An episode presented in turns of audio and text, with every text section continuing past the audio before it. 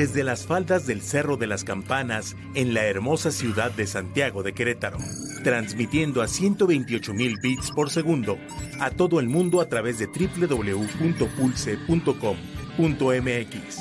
Esto es Pulse Radio. Conecta distinto.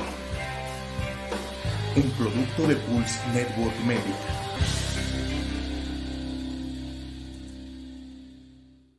Pulse Podcaster llega a ustedes gracias a la producción de Grupo Viar, alcanzando metas en común. Todos los comentarios aquí escuchados son responsabilidad de quien los emite.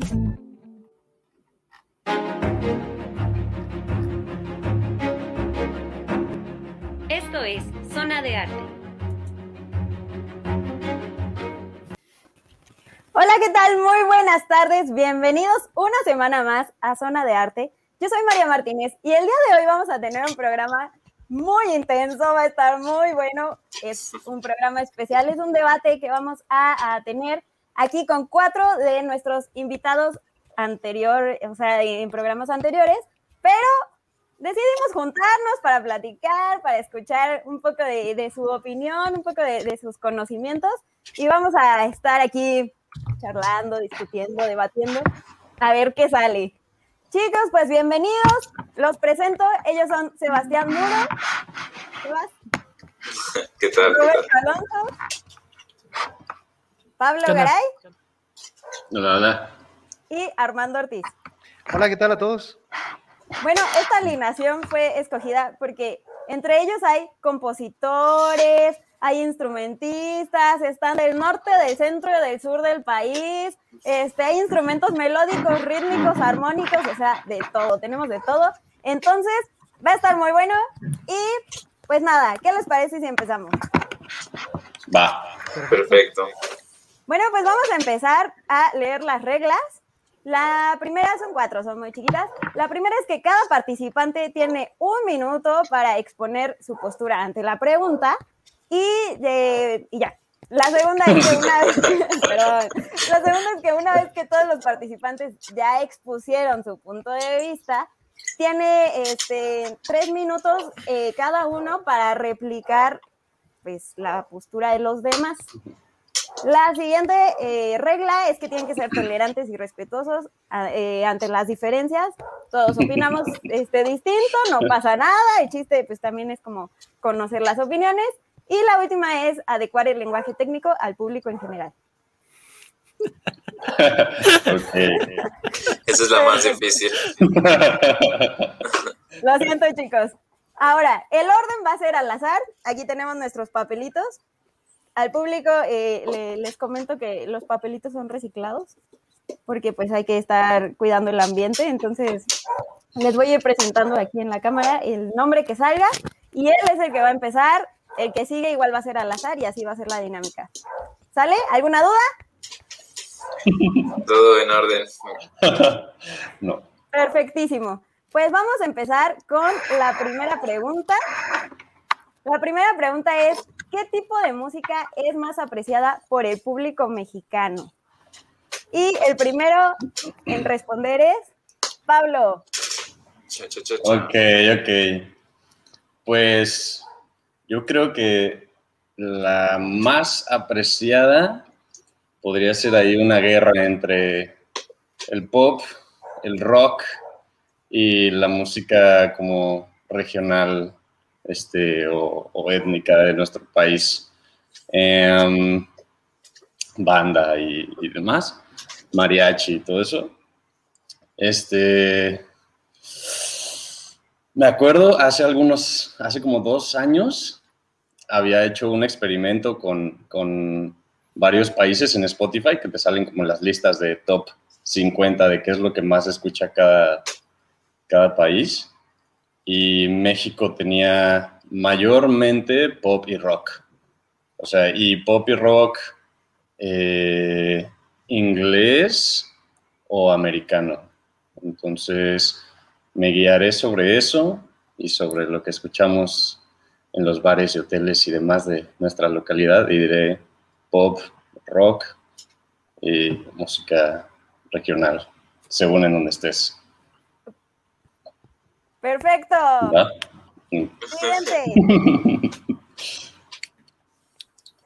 Armando. Muy bien, bueno, pues eh, con respecto a la pregunta, yo considero que eh, eh, sí, así un poco como Pablo, sinceramente la, música más escuchada que yo pudiera decir sería la música que hace referencia al género de la canción mexicana, ya sea un poco este nuevo ya nombre que le dan, que es el regional mexicano, pero que en sus eh, inicios o derivado, viene derivado de este género de canción mexicana, que incluso, eh, haciendo un poco de nuevo referencia a lo que decías, Pablo, eh, la gente que escucha rock, que escucha pop y todo eso, tienden a saber, por ejemplo, Cielito Lindo, o tienden a saber, por ejemplo, la canción de Feliz Cumpleaños, que son parte de este género de la canción mexicana, ¿no? De, eh, que bueno, ahorita hablaremos, hablaré un poco más de esto y seguramente también tocaremos el tema con respecto al carácter de la globalización y sí influye mucho este carácter de globalización con otros géneros que buscan eh, puntualizarse como los puntos principales de escucha en México.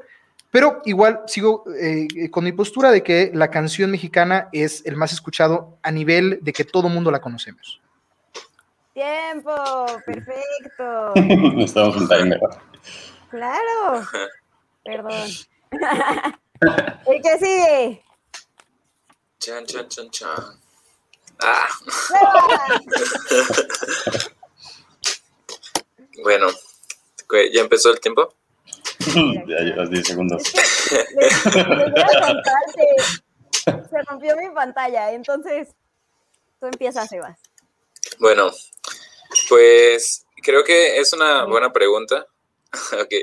Creo que es una buena pregunta, pero también creo que dentro de la misma pregunta como que tiene sus limitaciones, o sea, en, la cuestión de que, o sea, podríamos preguntarnos como también qué tipo de públicos y en qué situación, ¿no? También un poco como dijo Pablo, como depende de dónde estés, ¿no? O también tomar en cuenta la globalización o, o qué tomamos en cuenta por ejemplo, si, tomamos en cuenta lo que más escucha en Spotify, pues nada más es lo que dice Spotify, ¿no?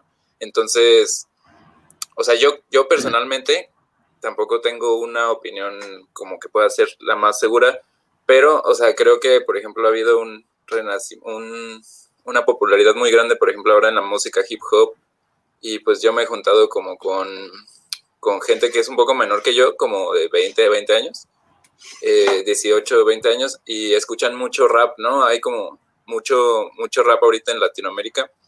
Entonces creo que por ahí, por ejemplo, y como Snoop Dogg también hizo una canción con la banda MC. bueno, luego seguimos hablando. sí, es cierto.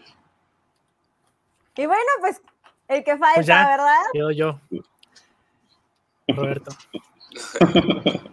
pues como, como estaban diciendo mis, compañeros, depende igual de, de la zona y, de la, población en general.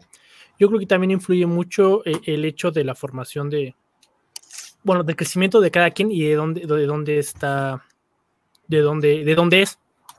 Pero yo me iría por el rock, porque, mm, no sé, hubo un antes de la globalización, de tener internet, de, todo, ese, de todo eso en los ochentas, este, pues el, rock pegaba, ¿no? Y todos, todos, todos querían, este, pues ser rockeros, por, por decirlo de, alguna manera. Entonces, no, era más difícil antes como ser famoso o, o tener acceso a la música. Y si toda esa música aún prevalece y, y generaciones jóvenes aún la conocen es por algo, porque es buena música, bueno, creo yo, este, porque realmente tenía un sentido y tenía un porqué de la que se hacía, sin demeritar este, los demás géneros eh, en ese sentido. Entonces yo me iría por, por el rock, y, pero también la música regional de, de cada zona es, es, muy apreciada. Pero también hay que ver... Oh. Ok.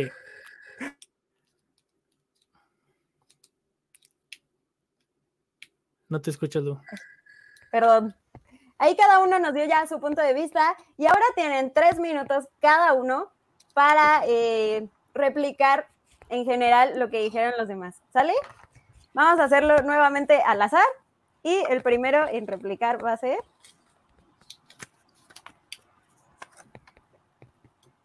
Roberto. ok, sí. Eh, bueno, eh, ¿por qué empiezo? ok, eh, pues más que replicar, yo creo que yo estoy de acuerdo con, con, todos ustedes.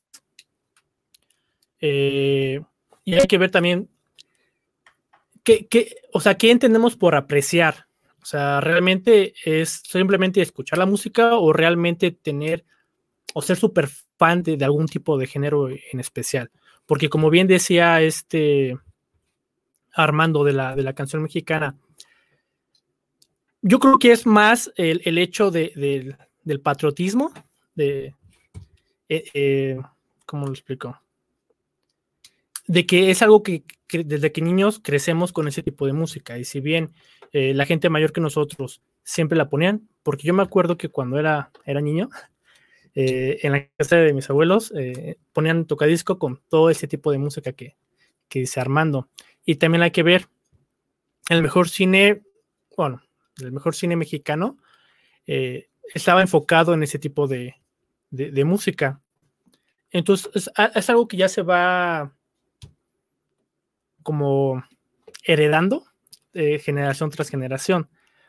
Y de lo que decía este, este Pablo, de checarlo de las listas, yo creo que eso va más en función a lo que se está escuchando, no realmente la canción que más se está escuchando en, en Spotify es realmente la más apreciada o el género más apreciado es como cuando vas a, tomar y obviamente no siempre tienes para comprar el mejor licor o la mejor cerveza, eh, pero compras lo que te alcanza, ¿no? En ese entonces, refiriéndome a eso, luego usualmente usamos Spotify o la mayoría de la gente usa Spotify para ponerlo en alguna reunión, en alguna fiesta. Y van a poner canciones relacionadas a ese momento, ¿no? al baile, sobre todo, ¿no? Eh, pero bueno, también están, por ejemplo, si ves ahorita las mayores canciones, si no recuerdo, la última vez que chequé, eh, la mayoría era, era tipo urbano con, con reggaetón y, combinaciones. Ah, y de lo que decía este Sebas, pues yo creo que con ese es con el que mayor estoy, estoy de acuerdo. Digo, depende mucho de la, de la región, pero igual me iría por el rock. Yo creo que sería todo.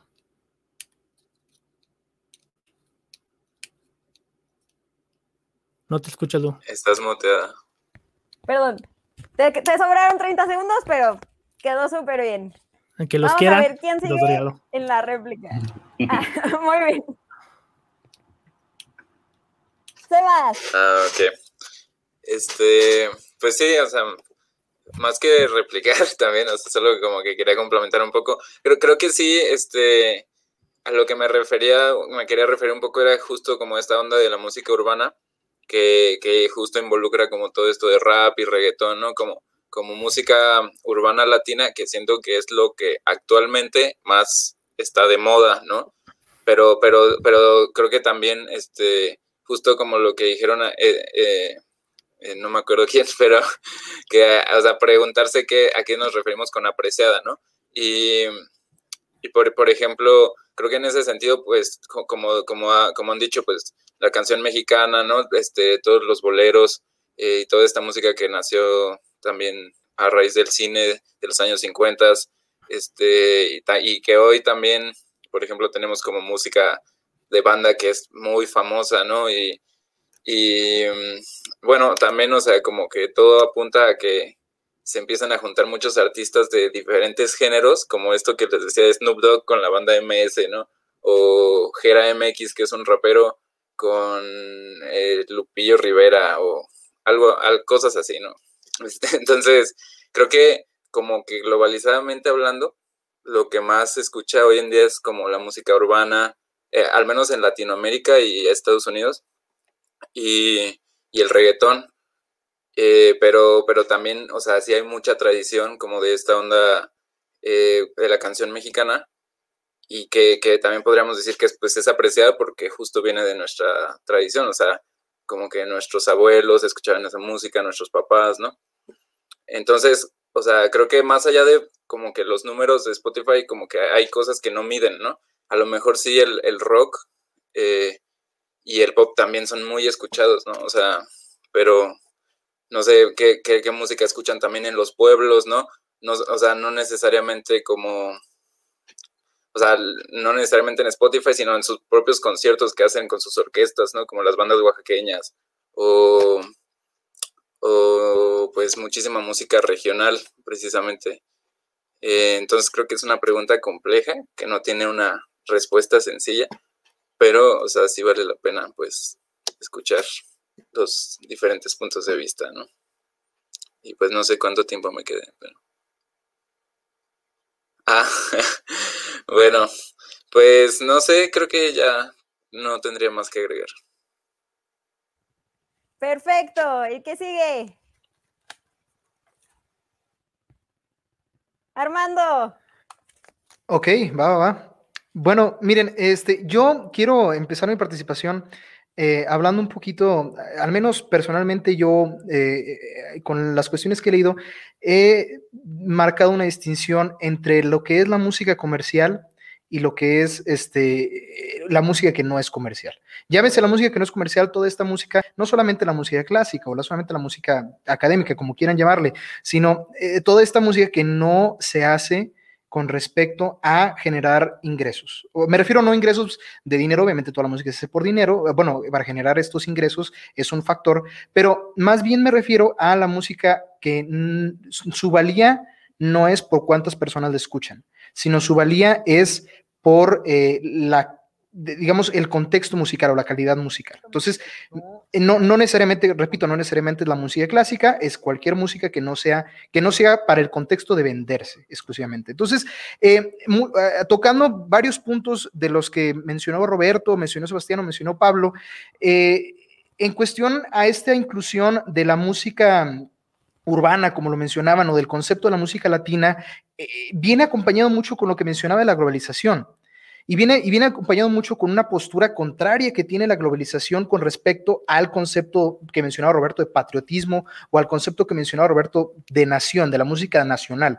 Porque lo que hace la globalización es que, eh, digamos así, diluye un poco este concepto de lo que es una nación.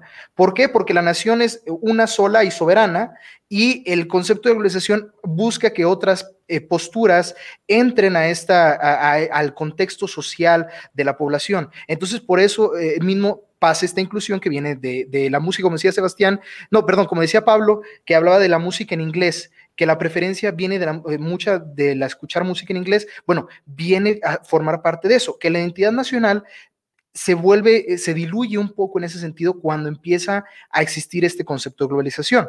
Hablando en específico de la música urbana, eh, quisiera tocar el hecho de que, eh, por ejemplo, en Latinoamérica, ya incluso en este contexto de la música que es para todo el mundo, la música comercial, termina siendo que ya no, no, existe la música mexicana, por así decir, ya el contexto es música latinoamericana, ¿sí? Es el contexto que se da en cuestión, a la cara pues que se le da al mundo, pero les digo, se viene siendo algo un poco paradójico, porque por culpa de esto también la identidad nacional se ha reforzado. Se ha reforzado con que sí entran raperos, pero eh, para tocar, por ejemplo, con la banda tal que, mencionabas este, tú, Sebastián. O si entra esta, si entra esta cultura del reggaetón, pero eh, con un contexto mexicano o cualquier otra razón. Entonces, eh, tomando esto en cuenta, ya se, me, ya se me va a acabar mi participación rápidamente, solamente quiero aclarar entonces, como decían ustedes, que eh, la canción mexicana tiende a, bueno, esto el concepto de la música regional mexicana o la canción del país tiende a reforzarse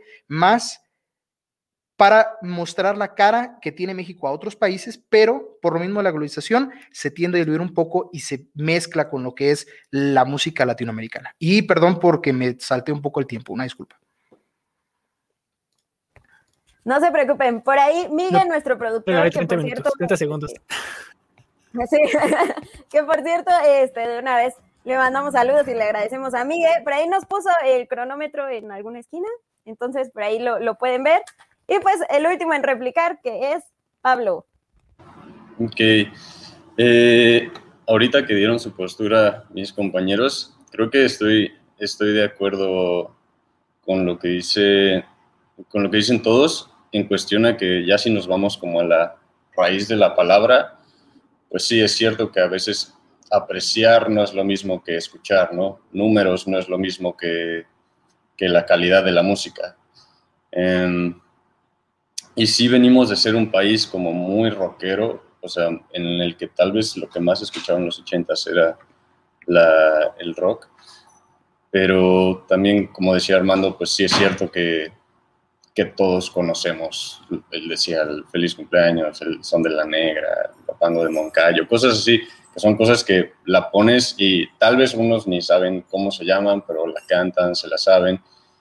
Y, e incluso aunque no escuches seguido esa música, sí te hace como sentir ese patriotismo, tal vez, como, como ese, ese algo de lo cual estás orgulloso, tal vez, si un día viajas al extranjero y dices como, mira, esto es de mi país, o cuando ponen esa canción dices como, ah, eso es México, ¿no? Este, tal vez con eso se representa. Y creo que se representa más todavía que la música urbana que puede ser algo que sí escuchen muchas personas, al igual que el pop, em, pero tal vez como apreciar, como sentir que le tienes, que tiene un cierto valor para ti, que la aprecias, podría ser justamente em, la música regional o, como, le queramos llamar.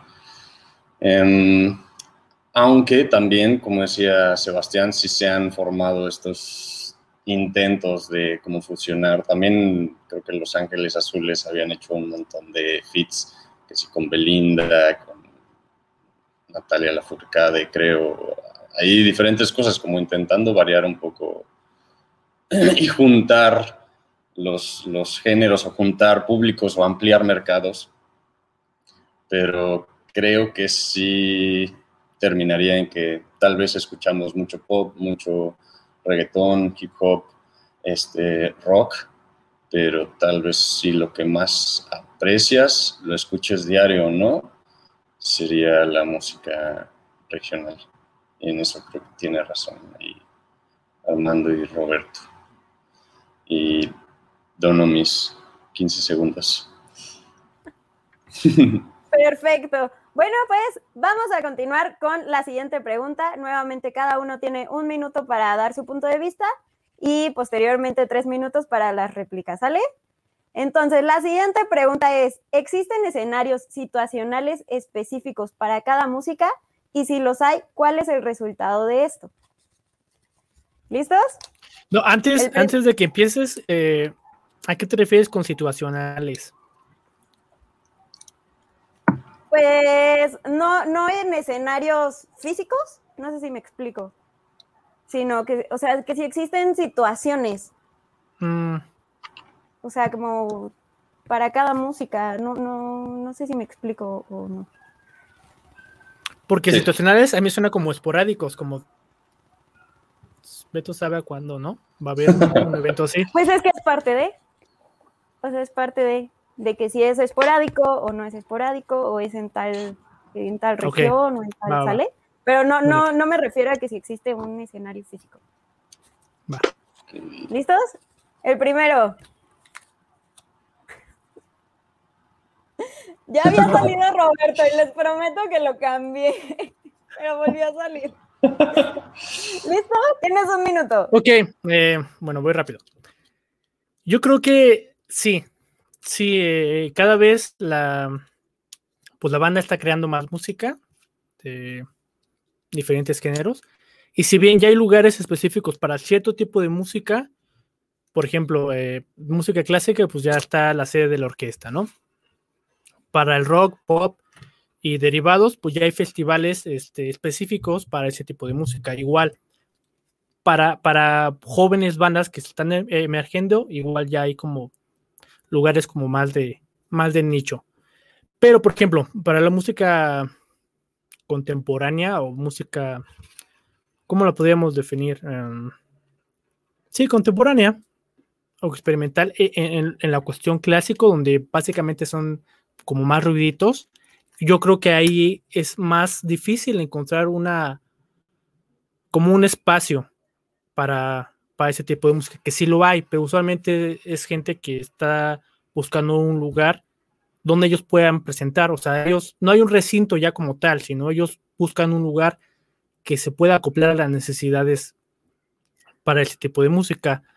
Y bueno, ¿cuáles son los resultados? Pues los que, que haya como que la gente tenga como más opciones para ir a ese tipo de música. Si bien ahorita en pandemia se ha hecho todo virtual y ha sido un poquito más fácil para otros géneros que, que para los que ya están como más posicionados, como por ejemplo eh, todo tipo de festival de rock pop o la música clásica que ya realmente es un recinto más, más grande. No sé cuánto tiempo me quede, según yo ya. Ok, bueno, ya después continúo. Perfecto. Perdón, perdón. ¿El que sigue? Ay. Armando.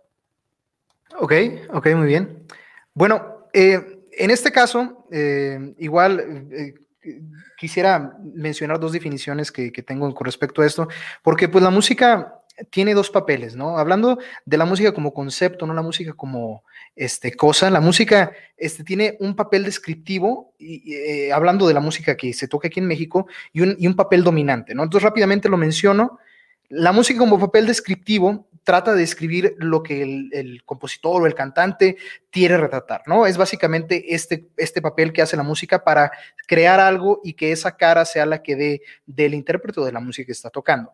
Pero en el papel dominante, que es el papel que yo considero que es referente a esta pregunta, Básicamente, la música como un género se establece en ciertos lugares, pero al mismo tiempo es, deja, este, o, no, no es que rechace, sino mm, desplaza otros espacios y desplaza otros conceptos de otro tipo de música, no necesariamente siempre, porque como ya mencionaron, hay mezclas también, pero usualmente el concepto dominante de la música hace que sí haya escenarios específicos para perdón, sí hay escenarios específicos para esta, y el resultado de esto es básicamente eso, que se forma un carácter específico de cada música, que se forma un carácter específico de cada oyente que escuche, escuche este, este tipo de música, y al mismo tiempo eh, desplaza un poquito otras músicas. Mencionaba Roberto rápidamente, mencionaba Roberto que, este, por ejemplo, la música pop no se puede tocar, o bueno, no, no, no, no se suele tocar en una sala de concierto o ese tipo de cosas. Entonces, más o menos eso es como lo que quería decir.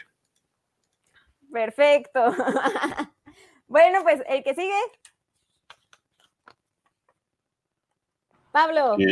Yo estoy un poco todavía perdido en que sean situacionales.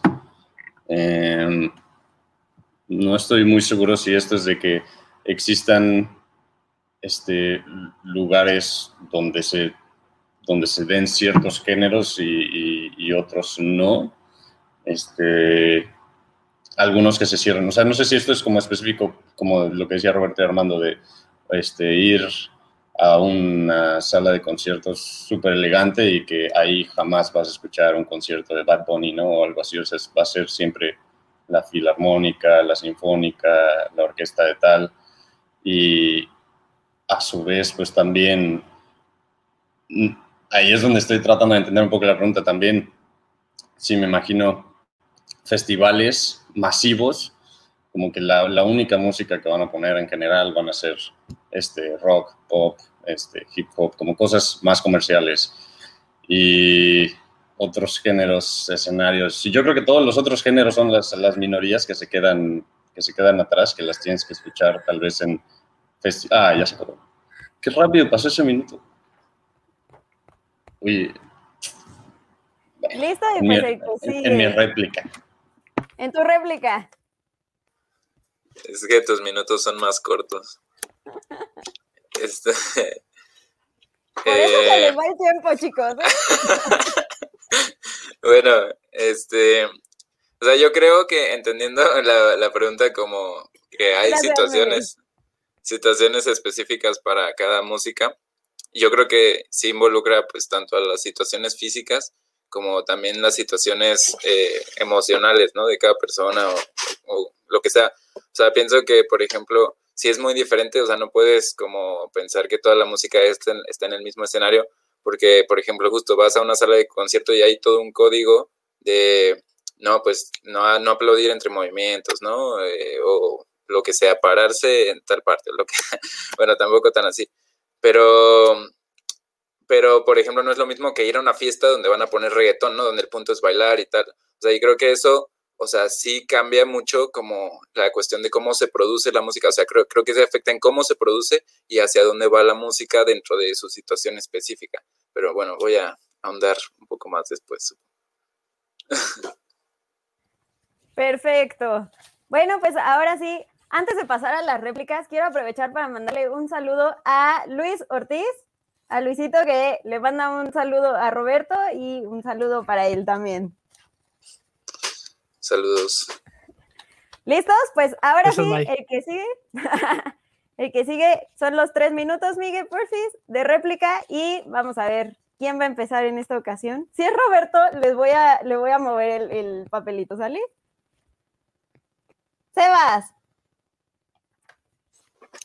Bueno, pues nada más voy a continuar con lo que estaba diciendo que este sí, o sea, creo que las situaciones específicas de cada música eh, como que afectan bastante en cómo se produce, ¿no? Y por ejemplo, alguna vez estaba leyendo como en un artículo de un compositor que creo que se llama Newman, ya no me acuerdo muy bien, pero él decía como, sí, o sea, como que todo el mundo está así como de, ah, la música contemporánea nadie la pela y pela y no sé qué. ¿no?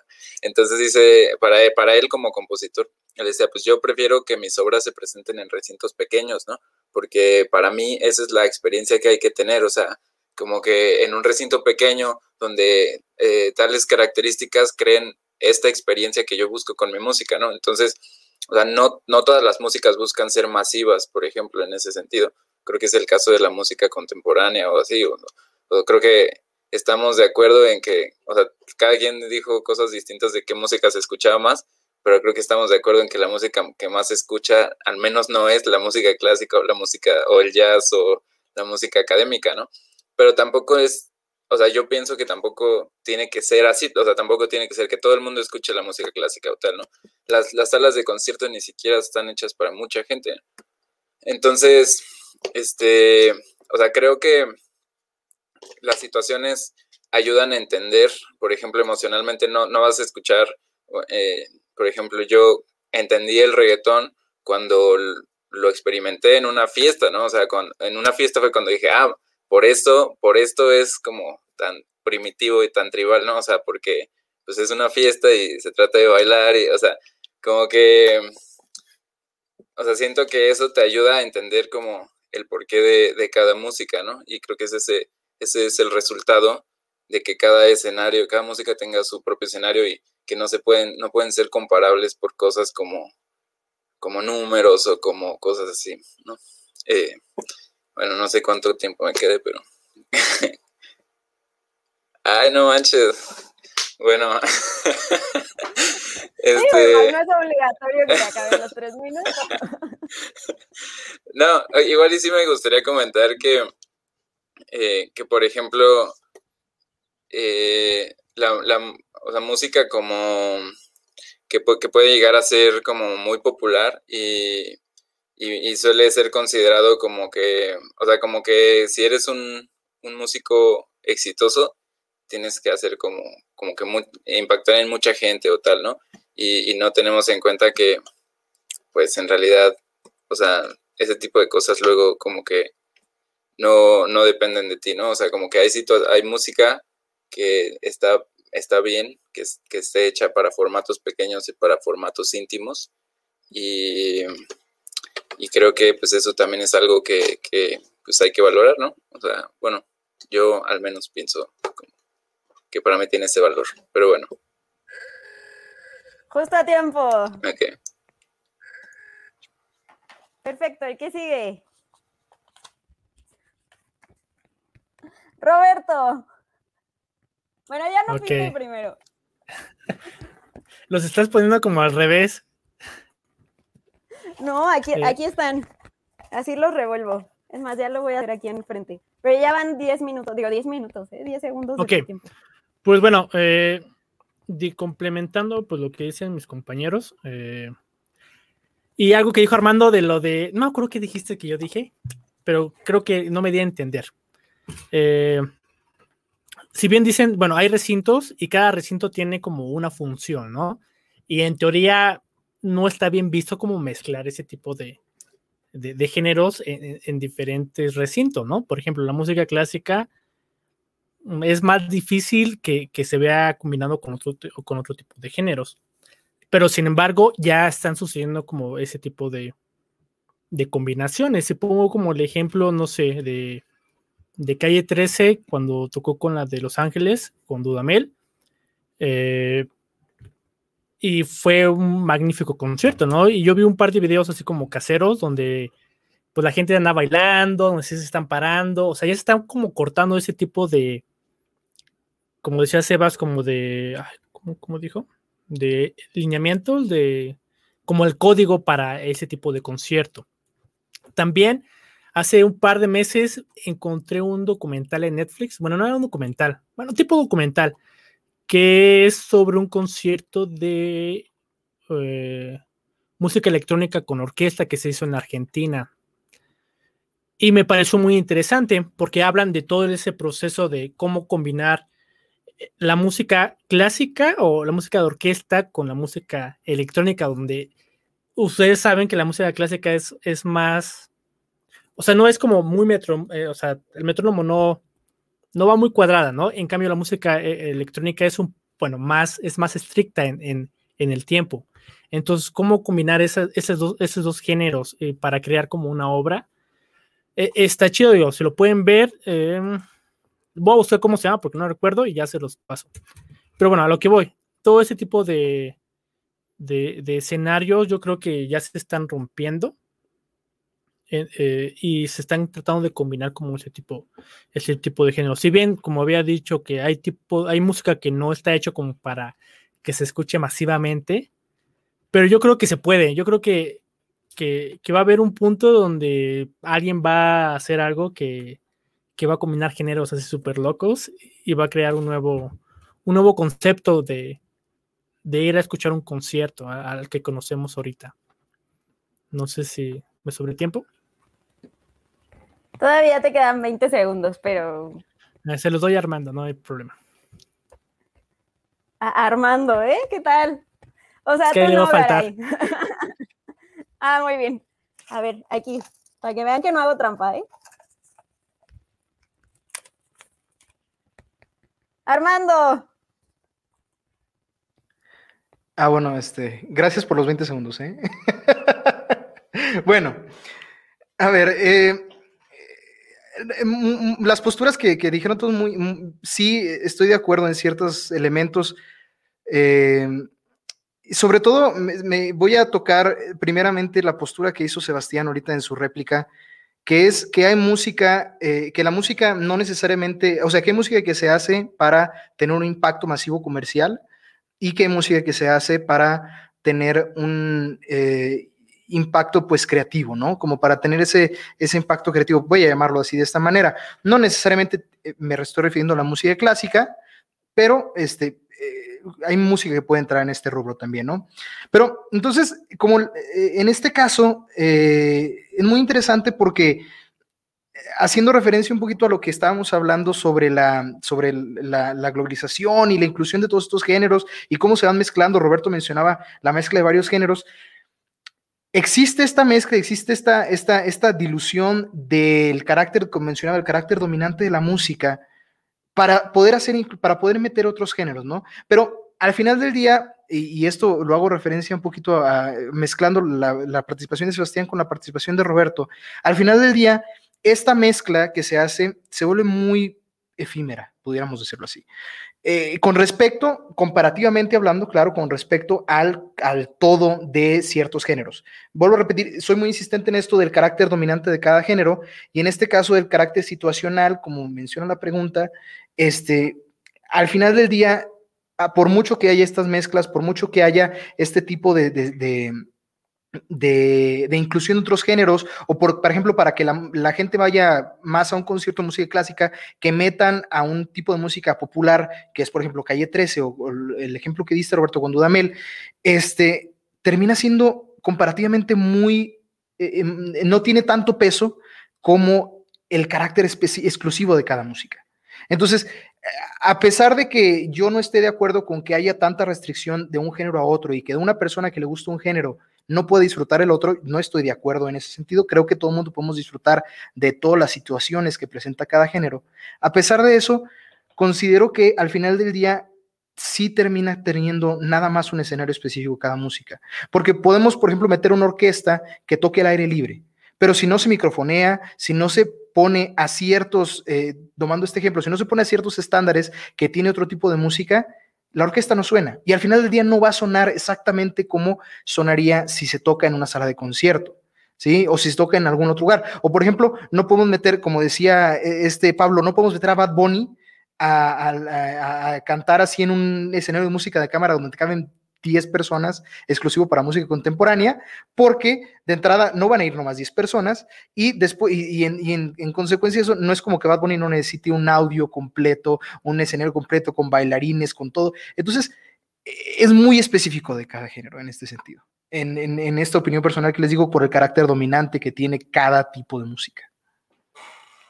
¿Eh? Exacto. Perfecto. ¿Qué tal que sí sirvieron los 20 segundos de Roberto? ¿eh? y bueno, pues ya el último de esta pregunta.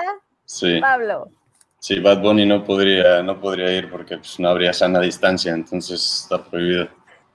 Los, este, pero bueno, em, sí, justamente, este, también lo, que decía Sebastián, de que hay incluso hasta como ciertos códigos y ciertas como reglas no escritas cuando vas a, a un concierto de rock, cuando vas a un concierto de metal, cómo vestir a la gente, o sea, incluso ¿no? vestimenta cuando vas a la sala de concierto, ¿no? que es como, ah, tienes que ir formal porque no puedes toser, no puedes ser, no, no, si aplaudes en medio del así, en la fermata te van a matar, ¿no? Y entonces, este, y en cambio, pues, no sé, un festival, ¿no? De música, este, el Corona o lo que sea, pues es como más abierto, es, música que es como menos formal, más como tú quieras ir. Acá, al menos en Playa del Carmen, estaba, hay un festival de jazz cada año, bueno, el, año pasado no sucedió por obvias razones, pero ellos tienen una muy buena táctica que creo que a mí me parece muy buena para que la gente en general vaya y es justo lo que decía de incluir otros géneros, que es si el festival de jazz vienen los estelares que Victor Wooten, que si, no sé, este, Giro, este, Hiromi Jara, Eldar Yangirov, este, Antonio Sánchez, lo que ustedes quieran, pero por ahí te, te, meten, o sea, eso nos atrae, eso atrae a los académicos tal vez, y por ahí también de que, ah, va a venir este Celso Piña, o ah, va a venir Earth, Wind and Fire, ¿no? Ah, va a venir este, quien sea, y entonces diferentes personas irán a ver diferentes cosas, pero al final del día tal vez dice, tal vez yo digo, ah, pues esa canción de Celso Piña estuvo súper buena, ¿no? O sea, me, ayuda a, conocer otro mercado y tal vez la gente que va a ver a Celso Piña o Earth, Wind and Fire ve a Stanley Clark y dice, oye, eso estuvo súper padre, a ver, voy a comprar el disco acá en la tienda de merch y demás. Entonces, ¿cuáles son los resultados? Este, pues creo que, que justo en algunos escenarios situacionales encajonarán más a, a la gente en sus mismos géneros, pero habrán otros, como lo es el festival, como lo es lo de la orquesta que mencionaba Roberto, que nos ayudan mmm, inconscientemente a ampliar nuestro, nuestros conocimientos musicales sin, sin, querer hacerlo, porque nunca vas a ir a Spotify a escuchar jazz si no lo escuchas o demás, pero tal vez vas al concierto y dices como, okay, inconscientemente el resultado fue que este, amplié mis conocimientos musicales. Perfecto, pues siguiente pregunta, chicos. Es, en muchos sectores sociales mexicanos, la música popular tradicional es infravalorada. Sin embargo, muchos compositores han hecho uso de ella para crear obras de nivel mundial. ¿Qué diferencia a la música mexicana de otras expresiones musicales del mundo? ¿Listos?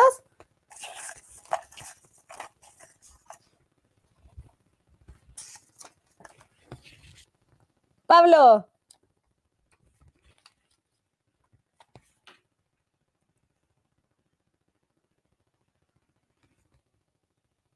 Tienes apagado tu micro. Ok, ya, verdad, perdón, perdón, estaba muteado.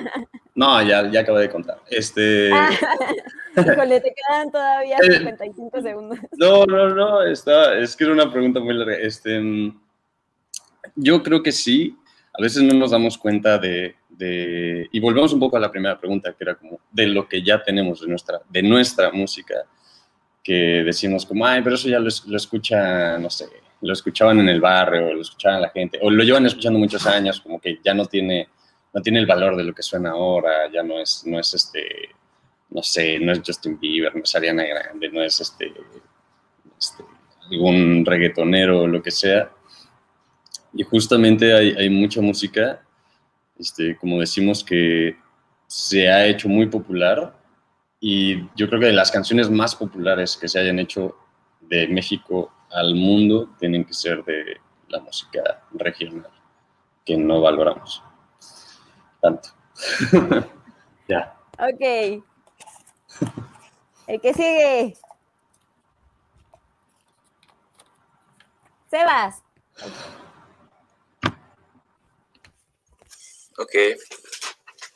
Eh, empiezo cuando... Ah, ya. Bueno, eh, sí, pues estoy de acuerdo con, con Pablo. O sea, creo que... Y creo que es producto de algo mucho más grande. O sea, es que no solo es la música, ¿no? O sea, como que toda nuestra industria eh, artística está un poquito atrapada como en este proceso que hemos sufrido como desde hace muchos siglos de dominación cultural.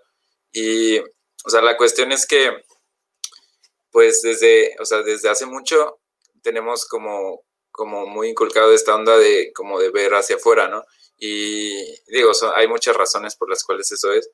Este, pero sí, pero creo que voy a tener que expandirme después, pero o sea, creo que creo que sí hay, o sea, hay mucha música como muy original eh, que es que es propia de aquí y que precisamente no es conocida, pero pues sí vale la pena como hablar más de ello en un momento.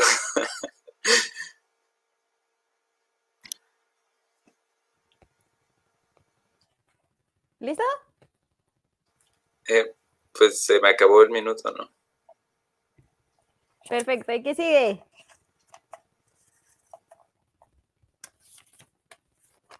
Roberto. Ok. Eh, pues bueno, yo estoy totalmente de acuerdo con, lo que está diciendo Pablo y, y Sebas. Entonces me voy a pasar a la, a la parte donde dice, ¿y qué diferencia la música mexicana a otras expresiones musicales del mundo? Yo creo que, que en esa cuestión, como dice Sebas, hay mucha música que en teoría menospreciamos, que en otros lados son súper famosas. Pero también hay, que ver que es la concepción que, que ellos creen o el extranjero cree que, que hay ahorita en México. Cuando en México realmente se están haciendo otro tipo de, de cosas, eh, quitando, quitando lo, lo que ya se hizo, ¿no? Que es lo, lo tradicional. Pero, sin embargo, lo, lo tradicional está muy bien hecho. O sea, por donde lo veas, aunque luego son piezas muy sencillas, pero son sencillamente perfectas, o sea, no, no le necesitas moverle nada para que ya te lleguen, ¿no? En, en la armonía, en, en, en, la letra, en las melodías que, que meten, eh, quien la interpreta incluso. Y bueno, también vamos a lo mismo, o sea, la música, bueno, está como ligado a, a, la, a las películas, ¿no? Y también hay que ver que... ¿Le pasó un minuto? Ya, ya bueno, pasó tu minuto. ya. Me expanderé a rato.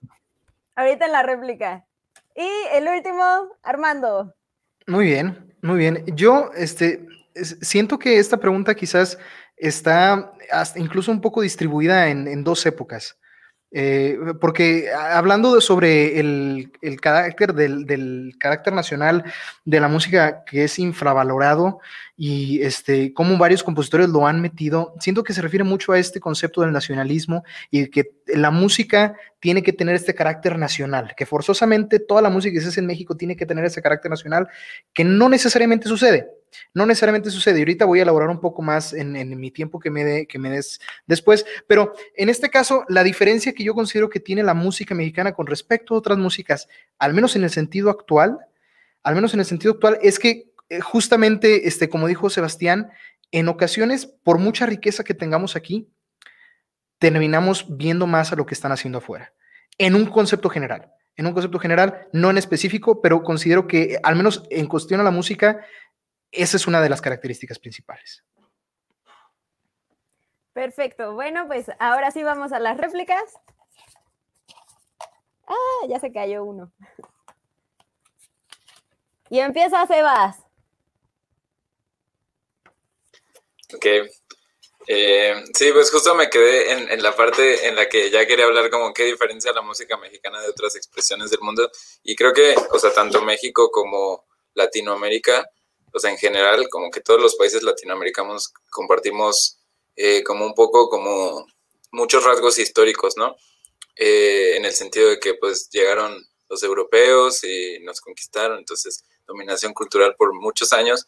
Y, o sea, creo que eso lo, lo, que vuelve como interesante y complejo es que tenemos como muchísimas este, influencias de muchas partes, ¿no? O sea, eh, los, los nativos americanos, este, o sea, del continente americano, eh, pues tienen raíces africanas, entonces tenemos un contacto eh, más o menos directo con, con África, ¿no? Bueno, no indirecto con África, pero también, o sea, tenemos como mucha influencia, pues, de la civilización occidental que, pues, que tenemos desde hace ya muchos años.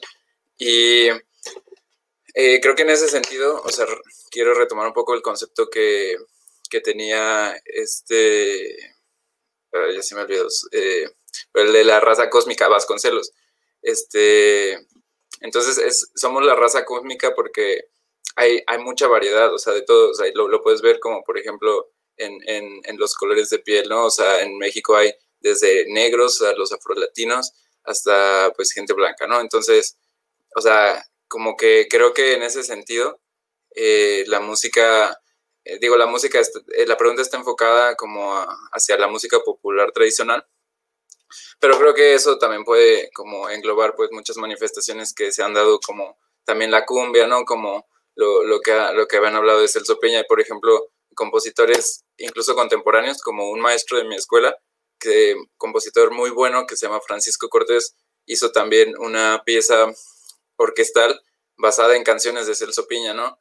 Y eh, creo, o sea, creo que hay, pues hay, mucho, hay de todo, y, e incluso, este, no sé, eh, hablando, por ejemplo, de son, ¿no? De son huasteco, son jarocho, este, o sea, no solamente hay canciones tradicionales, también hay música nueva, o sea, también hay gente haciendo hoy en día ahora música eh, popular tradicional, ¿no? Entonces, este, yo creo que, pues, simplemente hay que, hay que ver que existe, ¿no? O sea, verla, como que también intentarla visibilizar eh, en, el sentido de que, pues, no, no, no, la música por ser de afuera no va a ser mejor, ¿no? Y tampoco en un sentido nacionalista de, somos mexicanos y escuchamos pura música mexicana, ¿no? Simplemente como que reconocer el valor que tiene, pues porque es muy rica, o sea, en, tiene muchas influencias, ¿no? Perfecto, justo a tiempo se va. El siguiente. Armando. Muy bien. Eh, bueno, Elaborando un poco más este, lo, que, lo que estaba hablando, mmm, quisiera mencionar así un poco de contexto este, histórico, eh, referente a, la adecuación de, las cultura, de la cultura nativa pues del país y de cómo entran otras culturas, como mencionó Sebastián, este, respecto a la cultura africana y a la intervención de la cultura europea, eh, en específico pues de la española, ¿no? En, en este caso, eh, sí, la música del país desde un inicio se vuelve un, un, concepto mestizo, ¿no? Desde un inicio se vuelve un concepto mestizo, ya sea la música de concierto, a, la música popular, la música, en este caso, pues sí era popular, no, no tanto el concepto de música comercial que mencionaba hace rato, pero hay algo muy interesante este, que, que, que, me gustaría hablar y es esta cara, esta cara de nación que tenemos que darle al mundo actualmente. Entonces, eh, Sebastián mencionaba que actualmente se está haciendo música tradicional todavía, eh, con estos ritmos tradicionales. En ese caso sí, estoy de acuerdo, pero el motivo por el cual se hace la música tradicional actualmente no es exactamente el mismo por el cual se hacía. Actualmente, este, referente un poquito al concepto de nación y tomando en cuenta que estamos en una era globalizada, México tiene que dar una cara al mundo. Así como el mundo nos está dando una cara, así como sabemos que la música que viene de Estados Unidos usualmente es esta música pop, esta música popular, así la música que México está dando una cara al mundo es este concepto de la tradición, este concepto de lo nacional, que llegó un punto en el que se perdió, o sea, hubo una época después del nacionalismo marcado, este, del nacionalismo mexicano, hubo una época en la que los autores negaban un poco este concepto de que toda la música tenía que estar escrita con concepto nacional. De hecho, por ejemplo, Octavio Paz decía que este, una, el arte, con el hecho de que lo haya hecho un mexicano, con eso es, tiene, tiene ese carácter nacional, que no necesariamente tiene que meter cosas eh, de, los ritmos autóctonos o de, este, de estos ritmos sonidos mexicanos, ¿no?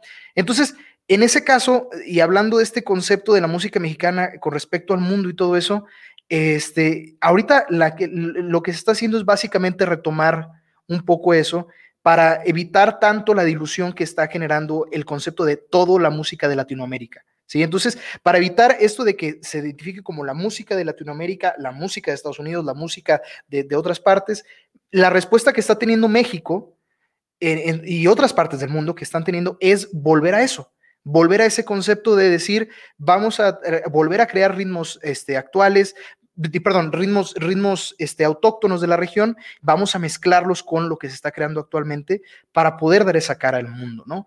Entonces, em, nada más quería, quería mencionar eso y fíjate, hoy me sobraron segundos. ¿Qué tal e-, esos 20 segundos para Roberto?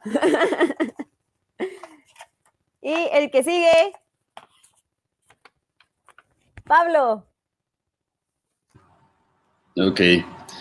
Em, sí, este, también es, me, hizo, me hizo acordarme ahorita que, que mencionaron lo de que siempre estamos como viendo hacia afuera en vez de tal vez explorar o trabajar lo que tenemos aquí, que eh, hace, hace poco hice me, hice la pregunta, que es algo que incluí en mi tesis, de cómo, por qué la mayoría de la música estaba en, cuatro cuartos, ¿no?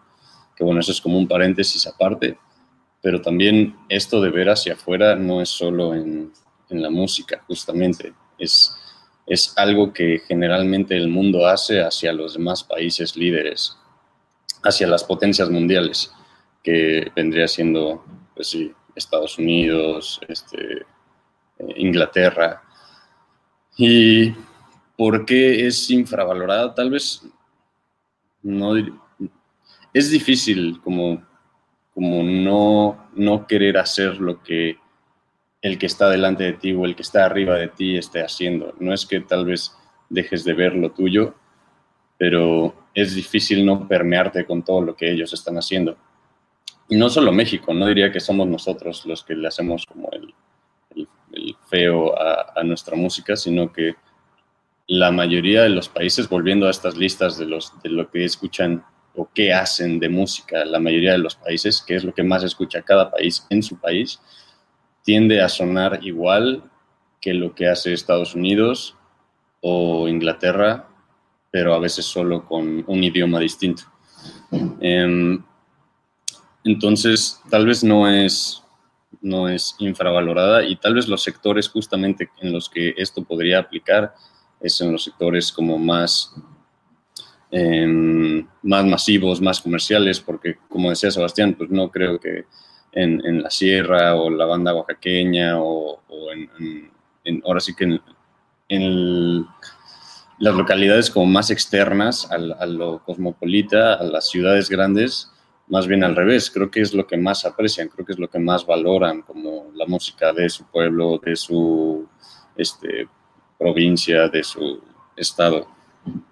Um, ¿Y qué diferencia tiene con, con, otras expresiones musicales del mundo? Bueno, muchísimas. Creo que tal vez ahí, esa es una pregunta muy difícil de, contestar, um, pero sé que por ejemplo, yo que soy baterista, en cuestión de métricas, estamos, sí estamos en los top, por ahí 5, top 10 de como más riqueza, al menos rítmicamente hablando. Entonces, podría decir eso como la única diferencia que creo saber.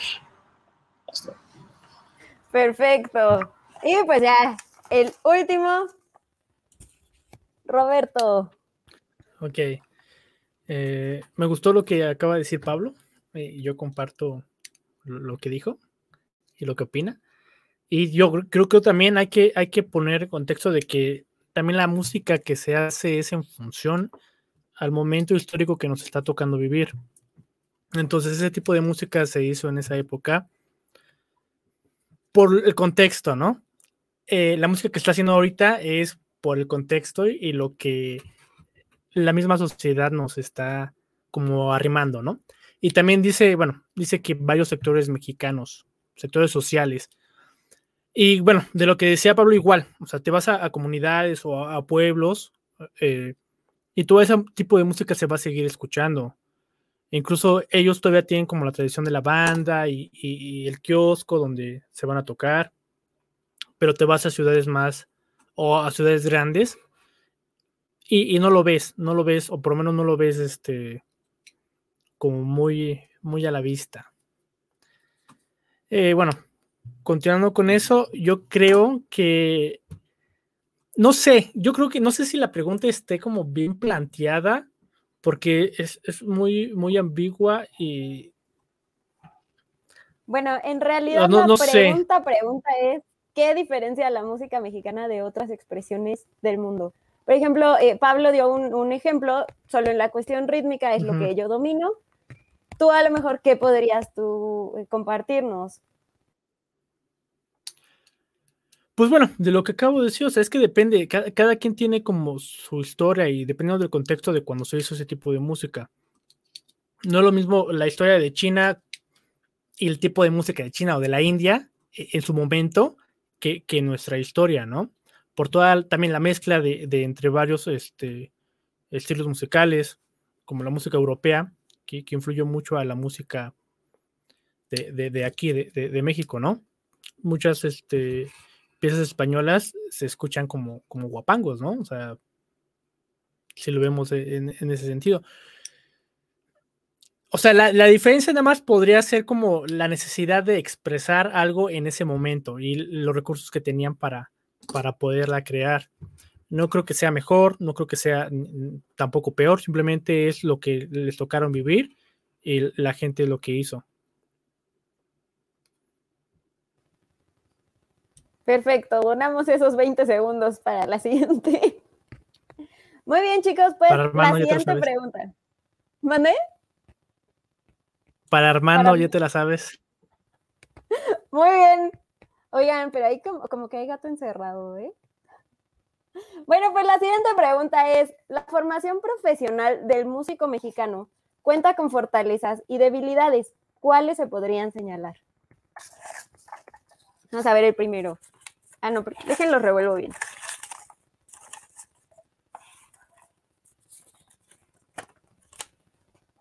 Pablo.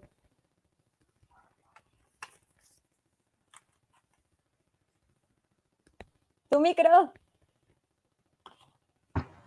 Formación profesional del músico mexicano. Bueno, eh, fortalezas y debilidades. Eso es algo en la que tal vez tenemos opuestos muy grandes.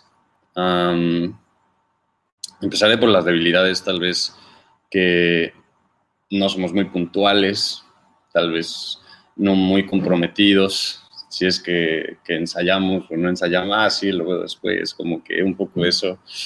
Em, y justamente de nuevo nuestro contexto de lo que escuchamos o lo que más escuchamos nos hace tal vez encerrarnos muchas veces en un cierto género o ni siquiera estudiar aquello que ejercemos, que eso yo lo vería como una debilidad. Tal vez, no en todos los contextos. Pero fortalezas, eso nos hace muy versátiles, porque al mismo tiempo, pues, como tenemos que comer básicamente, entonces tienes que saberte un montón de géneros, tienes que tocar dos o tres veces al día, em, y, sacas la chamba como del lugar. O sea, somos muy, este, como persistentes en eso, somos como buenos en, en improvisar en la vida en general. Perfecto, ¿el que sigue?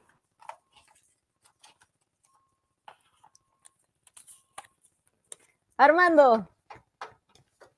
Muy bien. Bueno, eh, yo quisiera empezar, de hecho, por, por, las fortalezas. Y es que yo considero que el músico mexicano tiene más fortalezas de las que uno cree. En el sentido, bueno, primero tomando un poco esto que, que, decía Pablo, eh, la, la, situación del músico mexicano y del músico latinoamericano en general tenemos que sacar la chamba como de lugar. Eso es un punto muy importante que otros países no lo tienen por la cantidad de recursos que, ellos manejan y la cantidad de facilidades que ellos tienen. Aquí en Latinoamérica tenemos que adecuarnos, tenemos que tener mucha flexibilidad. Pero otras fortalezas es la cantidad de, información y de espacios que tenemos este, eh, disponibles como músicos y disponibles en cualquier género. Hay una cantidad de público y hay una cantidad de espacios muy importantes la debilidad que yo considero en este caso es que no los estamos aprovechando. Ahorita voy a elaborar más a detalle en, mi participación, pero que siento que es, el punto más importante, la falta de aprovechamiento de lo que sí se tiene. Just in time. Muy bien. ¿El que sigue? Sebas. Ah, bueno, eh, pues sí, ciertamente creo que hay fortalezas y debilidades, digo, en contraste con otros lugares quizás. Este, digo, tampoco eh, creo que podemos como generalizar al 100%, también dentro de México pues hay muchas situaciones distintas, ¿no?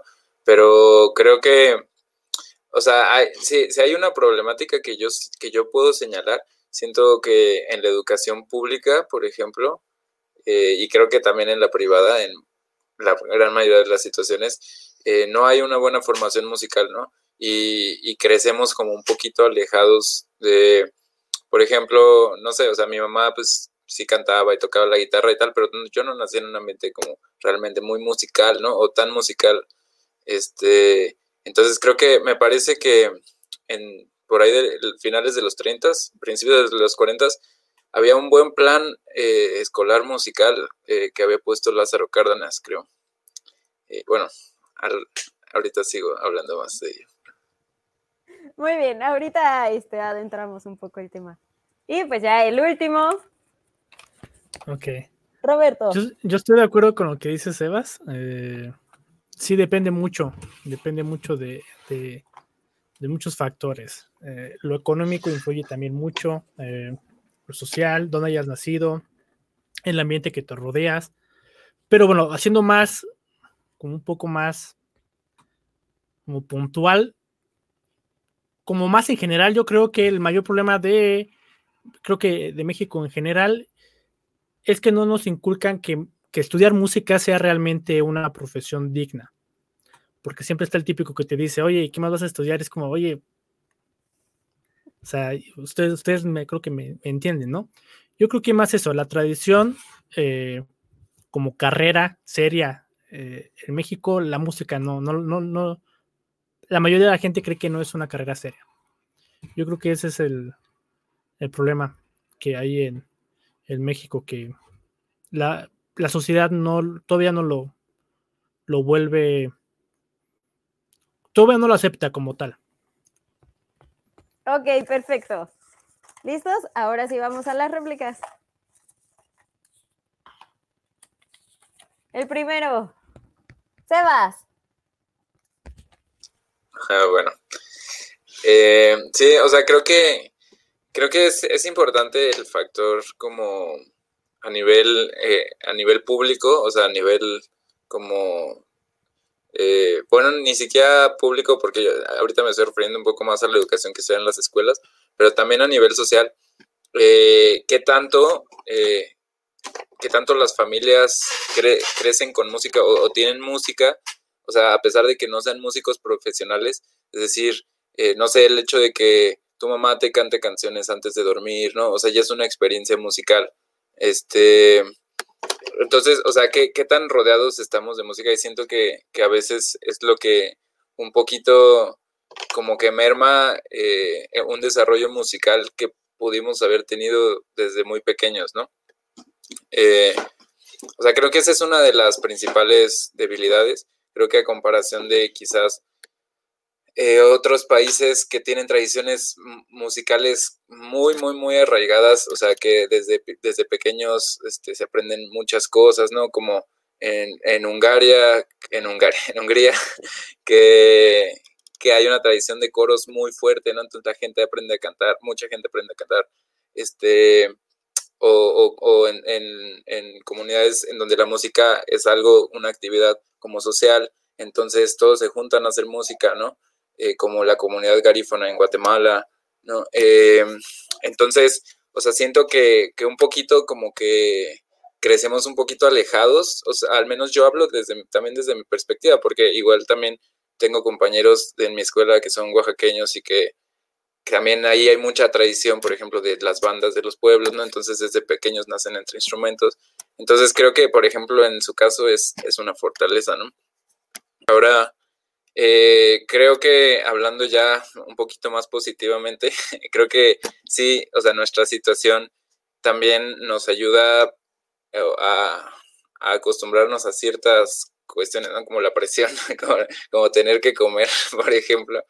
Pero, pero, o sea, creo que yo creo que la escena musical es buena, ¿no? O sea, creo que hay mu mu mucha gente como que tiene pues lo necesario para crear una escena muy rica y, creo que una de las fortalezas precisamente es que, que tenemos muchas influencias, ¿no? O sea, y yo creo que quizás tenemos más influencias que en otros lugares, como por ejemplo yo platicaba en, cuando fui a la Manhattan School of Music de visita nada más, platiqué con un chavo ecuatoriano y él me decía como precisamente eso, decía como que, que ellos quizás en Estados Unidos crecían con menos influencias musicales diferentes, ¿no? O sea, como que escuchaban música clásica y jazz, ¿no? Y la música, su música pop y aquí. Y nosotros tenemos pues muchis, mucha riqueza, ¿no? Entonces, creo que eso es una fortaleza.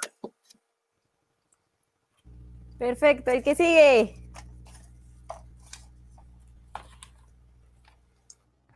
Roberto. Ok, eh, continúo. Entonces, este, yo creo que va más por lo de la sociedad, eh, que no es una carrera bien aceptada.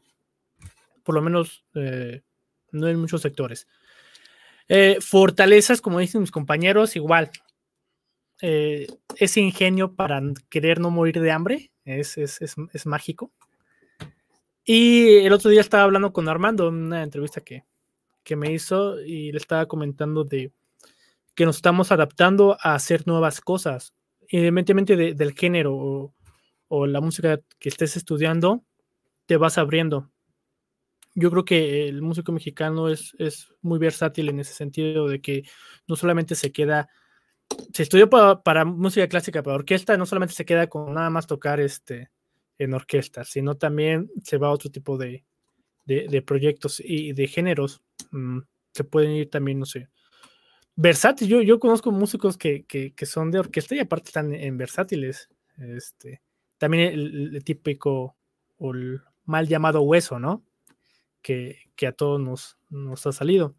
Pero ves a músicos eh, de otros lados cuando vienen aquí y un hueso para ellos es como un concierto, pues ya como un poquito más de gala, ¿no? Pero el, el, el hecho de como el hueso como tal, no, no, lo, no lo ubican, por lo menos no de esa forma. Eh, debilidades. Yo creo que una de las debilidades es que, bueno, no sé en su experiencia, pero yo empecé ya grande. Y creo que mucho, mucho, mu muchos empezamos ya, ya una edad grande. Y bueno, más que una debilidad, yo creo que es un tabú. Porque la mayoría de la, de la gente cuando te dice, ah, es que ya empezaste grande para la música. O sea, posiblemente para ciertas cosas eh, sí te hayas este, perdido como el tiempo, pero lo puedes recuperar, lo puedes recuperar estudiando, ser enfocado.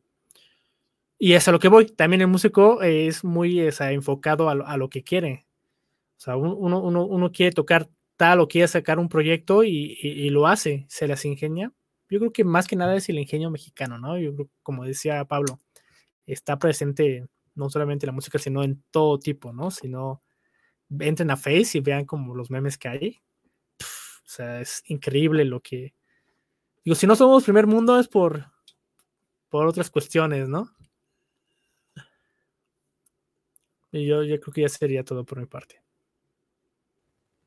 Perfecto. ¿Y qué sigue? Armando. Ok, creo que en esta, en esta réplica creo que este, voy a tocar unas, unas cuantas venas así un poco débiles de algunas personas. No, no me refiero a ustedes, me refiero a gente que nos puede escuchar en general. Y es que este, es muy interesante dos posturas. Una postura que menciona Sebastián, que habla sobre la educación pública y la privada en general, bueno, la educación musical en general, que no existe tal una buena formación comparativa, pues supongo que con otros países, ¿no? Supongo que eso, a eso hace referencia con otros países y también con el punto que dice Roberto de que este, es una cuestión social de que la música no es bien aceptada o que no se toma como un trabajo digno.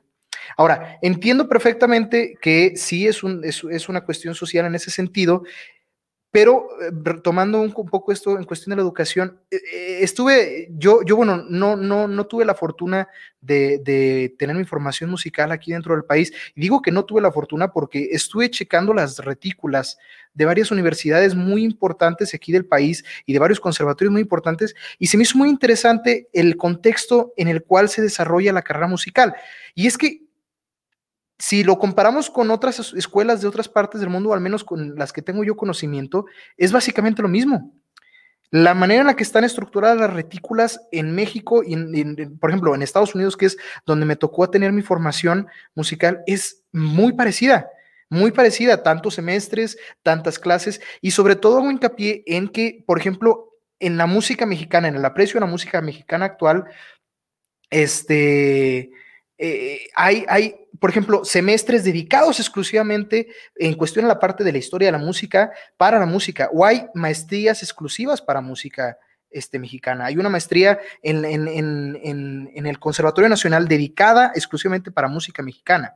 Entonces, siento que más bien no estamos aprovechando como músicos los recursos que nos están dando las instituciones, no solamente los estudiantes, sino también los maestros. Los maestros no están aprovechando la, vastedad que nos está dando una, institución para poder en verdad impartir los conocimientos. Y eso tiene un poco que ver con lo que dice Roberto. No sé cuánto tiempo me quede. ¿Me puedes decir rápidamente cuánto tiempo me queda?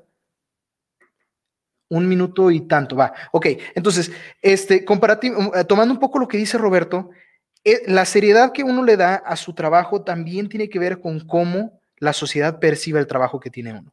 Entiendo perfectamente y no estoy diciendo que no exista, porque sí existe la el que se demerite al músico, ya sea de cualquier parte del mundo, no nada más de México. También en Estados Unidos, aunque haya más aceptación en ciertos extractos sociales, también se le demerita con respecto a otras carreras.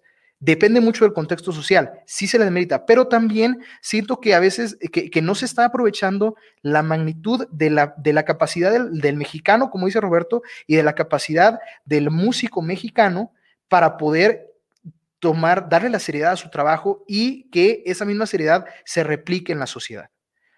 Entonces, comparativamente sí la sociedad demerita al músico, estoy de acuerdo, no hay duda de ello, pero también el músico a veces no se da la oportunidad de aprovechar todos los recursos que se tiene en la magnitud que podría hacerlo. Perfecto, y pues ya el último de esta pregunta Pablo. Ok. Em, yo estoy tal vez de acuerdo y en desacuerdo con ciertas cosas. Em, es cierto lo que dice Sebastián de que, pues no sé, nuestra educación musical es, es muy, muy mala. O sea, bueno, puedes decir que tenemos, sí, pero todos hemos pasado por primaria y te hacen comprar una flauta y y es lo que hay, ¿no? Es como o, tocas la flauta o, no eres músico en, la primaria. Es como o haces esto o no haces nada relacionado a la música. En cuanto a otras escuelas que tal vez tienen más instrumentos o un músico mejor mm, preparado o incluso el mejor equipo, pero pues esto obviamente viene más atrás tal vez al presupuesto que le dan a la escuela, si es pública o a lo mucho que piensan que la música es importante, lo cual me hace pensar también en una debilidad tal vez no como músicos, pero como justamente las personas de las cuales los músicos dependemos que no son músicos, aquellos que organizan los festivales, aquellos que contratan a las bandas para tocar en los hoteles, en los restaurantes, en los bares, y que justamente quieren escuchar lo que a ellos les gusta, aunque ellos no, aunque ellos no han estudiado eh, música. Entonces, justamente es o tocas esto o no, o no tocas en este lugar, o no te invitamos al festival, o no esto y aquello. Entonces, un poco forzan a, las, a las bandas, a las buenas bandas, o a, que tocas eso o no. Y entonces, tal vez las buenas bandas dicen, ¿sabes qué? Yo no le entro. Y entonces, todavía nos daña más que entran, ahora sí entran los músicos a un evento este, mal pagado o lo que sea, pues dicen, con tal de que ah, pues yo sí, yo sí soy músico, yo mira, saco la chamba, lo que sea, ¿no? Este, y esa es una tal vez debilidad de nosotros como país que, que muchas veces los que ponen la, la, música a los escuchas no son músicos y no pueden tal vez hacer cultura en, en nuestro país.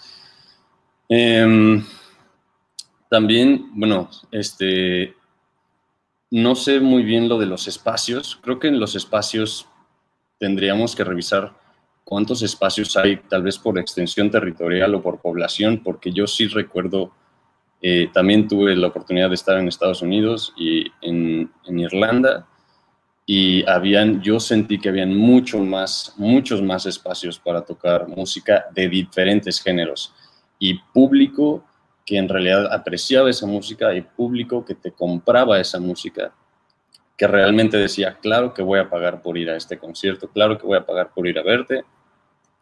Este, entonces creo que ahí más bien es una debilidad tal vez de militar lo que vamos a hacer. Que bueno, me quedan tres segundos, pero es un poco lo que decía Roberto de no tomarse en serio lo que ejercemos.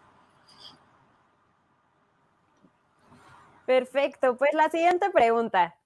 ¿Qué disciplinas, materias o conocimientos, más allá de lo artístico, contribuirían a mejorar la formación integral del músico? Vamos a ver quién empieza. Pablo. Ok. Em, pues yo creo que disciplinas, pues más bien eso, nos hace falta tal vez disciplina en sí decir, va, este, me voy a dedicar a la música, vamos a estudiarla. Y no quiero decir que tienes que ir a una escuela a fuerzas para ser un buen músico, pero en YouTube, en tus libros, en tus discos, en lo que sea, como un, dale ese respeto a aquello, de lo, a aquello a lo que te quieres dedicar tal vez. Entonces, si esa disciplina te va a dar de comer día a día, te va a dar tu alegría, tu, lo que tú quieras llamarle, entonces tal vez nos hace falta regresar un poco de eso y dedicarle el tiempo a esto que llamamos música, para conocerla, para expandirla, para innovarla, para hacer de ella algo, algo mejor y, poder justamente contribuir a ti como persona y como músico y a la música y a tu misma sociedad. Muy bien. El que sigue. Sebas.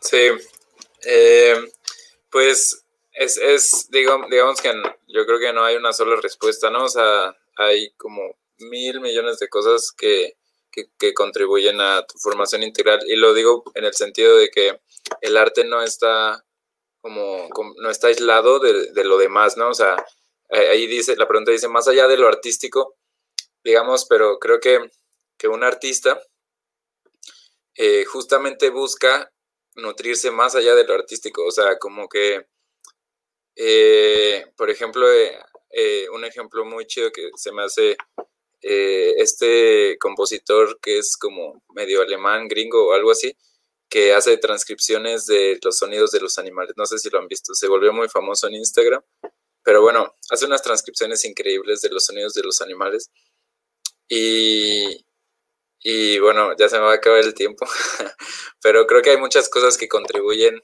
a la formación integral del músico. Ya lo diré. Perfecto, el que sigue. Armando. Muy bien. Eh, Yo considero que algo que le hace falta a la formación del músico, en, en general, en general, sea de donde sea, es que nos enseñen a sabernos vender. Que nos enseñen a sabernos vender, sin duda, que nos enseñen, eh, eh, es importante porque la formación del músico, al menos dentro de la formación del músico de música clásica, porque yo entiendo que en otras vertientes de la formación musical de otros, este, de otros géneros de música, sí tiende a haber este acercamiento a buscar sus espacios, a buscar sus, sus, este, eh, su público y saber cómo eh, llegar a ese público. Pero en cuestión a la, a la, música clásica, en ese sentido, para no decirle música académica, porque pues, como, como comento, la academia involucra ya otras músicas, este, le falta saber eso, le falta saber cómo buscar sus espacios, cómo este, atraer al público y cómo ellos mismos entender, crear un repertorio y crear una imagen de ellos mismos que pueda llegar a tener un impacto que pueda ayudar a vivir de la música.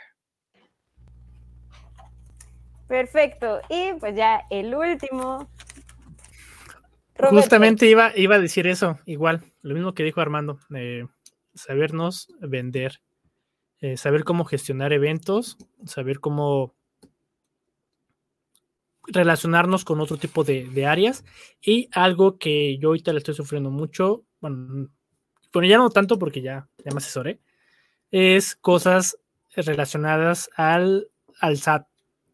Eh, toda esa cuestión de, impuestos también es muy importante porque al momento de querer un apoyo o, ya, ya tener un trabajo formal, luego pensamos que ganamos algo y realmente no ganamos eso. Y entonces tuvimos que haber cobrado un poquito más para compensar todos esos gastos.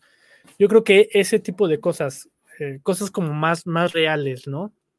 Que, que, aplican para todo tipo de, profesión. Que por el lado artístico como que lo dejamos de lado porque, ah, soy el artista, pero no, o sea, también tienes que comer, tienes que saber cómo hacer llegar el dinero a, pues a, tus bol a tu bolsillo, ¿no? Perfecto, ahora sí, vamos a las réplicas.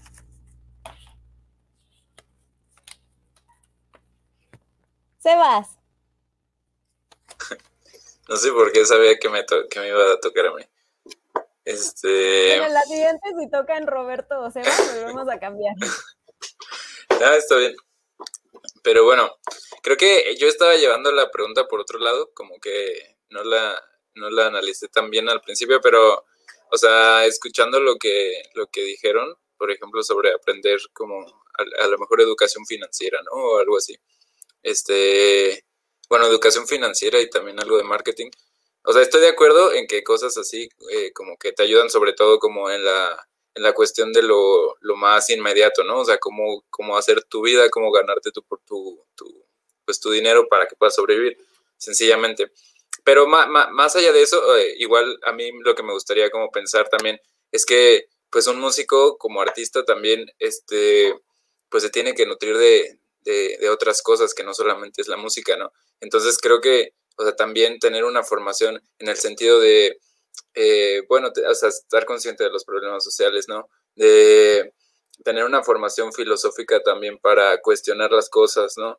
Eh, saber cosas como de historia justamente para poder hacer investigación sobre nuestras propias músicas o eh, lo que sea, una capacidad de investigación también. Es decir, eh, un poco como que estoy yendo por el lado de que estudiar música tampoco necesariamente es solo estudiar música, sino que eh, involucra, puede, puede involucrar también un proceso intelectual pues muy fuerte, ¿no? Este, y creo que creo que es parte de, y creo, o sea, creo que es parte de lo que nos construye como artistas y como músicos, este, eh, no, no, sé, o sea, saber, saber un poco más sobre, sobre biología, sobre matemáticas, ¿no? O sea, al final de cuentas, también mucho, eh, lo digo porque eh, en mi visión personal, también la música es casi como las matemáticas, o sea, son como matemáticas, pero bonitas, ¿no? Y y, o sea, creo que ese tipo de cosas, por ejemplo, hay compositores que, que se, se, se inspiran en ese tipo de cosas, ¿no? Como Xenakis que hacía composiciones como en base a, a, estructuras matemáticas, ¿no? Y, o Ebert Vázquez, que es un compositor mexicano actual que es matemático y, compositor, ¿no? Y, y, creo que eso nos ayuda a construir un arte que es, que, que, es relevante, pues, para todo, o sea, para todo lo que, lo que hacemos, no, no nada más, es decir, como decíamos, no nada más música para vender, sino arte que es eh, como integral, ¿no? O sea, que te sabe, te llena y te enseña cosas, pues esa es como un poco mi postura y lo que entendí un poco de la pregunta. Pero bueno. ok, ¿y el que sigue?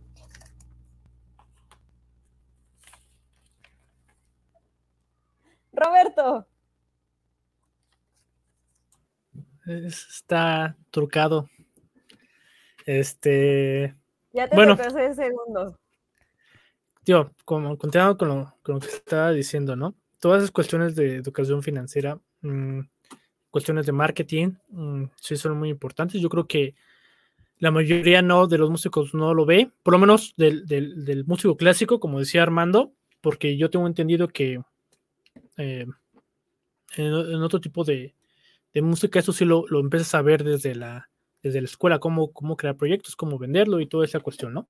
Pero por lo menos en la música clásica donde yo estudié, no nos enseñan nada de eso. Entonces sales al mundo real y no sabes, no sabes ni cuánto cobrar por clase, ni, ni cuando te meten a un evento, si te están pagando bien, si te, están pagando mal, o cuando te contratan ya para un trabajo ya, ya más formal, que te tienes que dar de alta al porque es la verdad, o sea, muchos dejamos todo eso hasta última instancia y todo se nos junta y luego es un caos. Y no sé ustedes, pero yo para toda la cuestión administrativa de papeleos me estreso como no tienen idea. Entonces se me genera un conflicto, un conflicto muy, muy grande. A mí me hubiese gustado como que me enseñan ese tipo de, de cosas. Y complementado con lo que dice Sebas, yo estoy to totalmente de acuerdo que hay que tener una formación y conocimientos de todo, de todo índole. Y experiencias, yo creo que, bueno, ya quitando lo de, materias como conocimiento, yo creo que experiencias, eh, conocer gente, ese tipo de charlas, eh, viajar, mmm, incluso eh, sucesos que nos, nos llegaran a pasar en la vida, ya sean buenos, sean malos, eso también nos puede dar como, como una, un mejor entendimiento del, del, arte que estamos creando, del arte que, que estamos haciendo, ¿no? Para nuestra interpretación, para cualquier tipo de, de manifestación artística que, que, queramos hacer. Yo creo que sería todo. Ahí que quiera el minutillo y se lo doy. ah, muy bien. ¿Qué onda, Armando? Eh, ya te lo quitaron.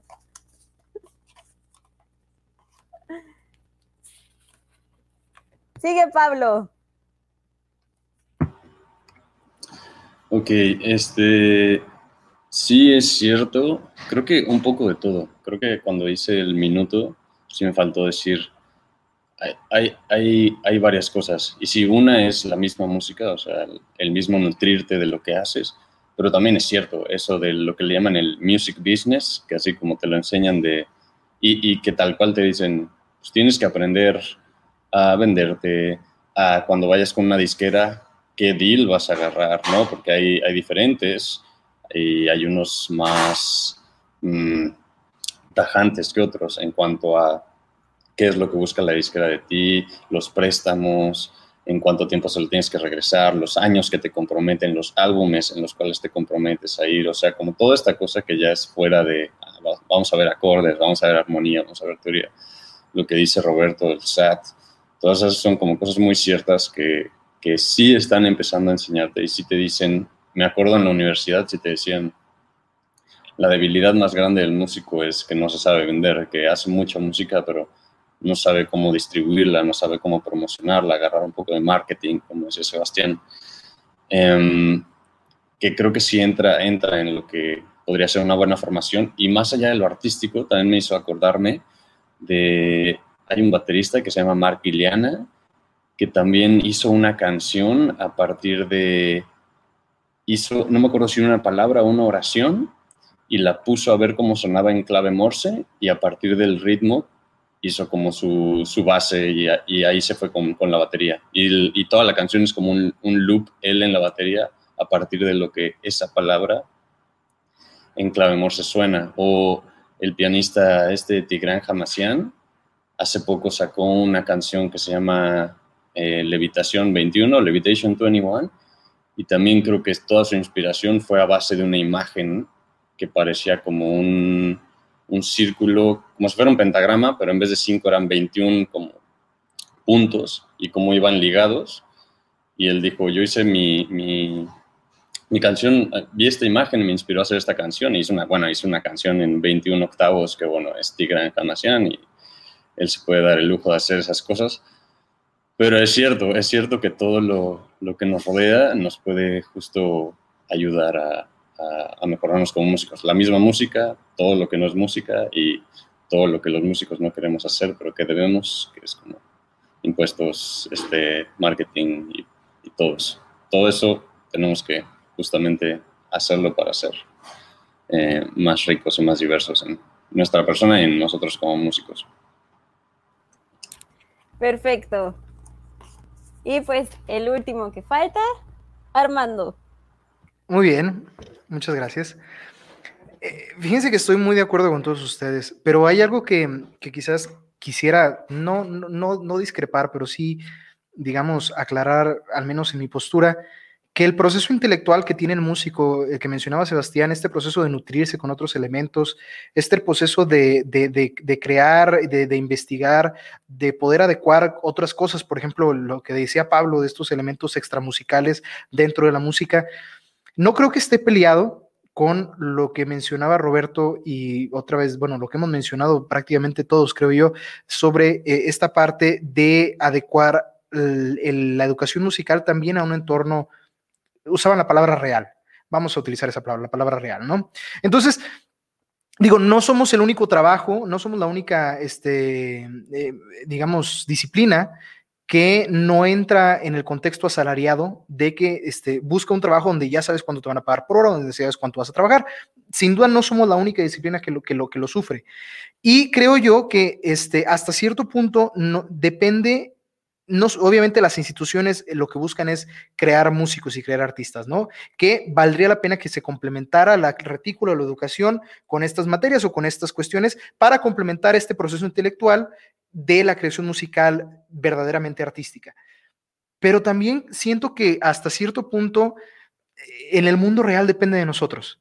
O sea, en el mundo real también depende de nosotros porque les comento, no somos la, no somos la única rama de, estudios en, en, cuestión al contexto social que no es asalariada.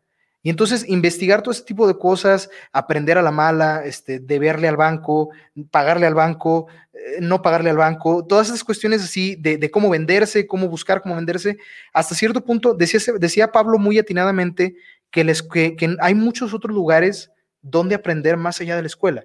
Mencionabas YouTube YouTube es un mundo de conocimiento increíble para muchos de estos factores y muchas de estas cuestiones. Y recientemente también, por ejemplo, otras plataformas de redes sociales se han dedicado a, hacer esto, a buscar educar fuera de lo que la escuela no puede educar.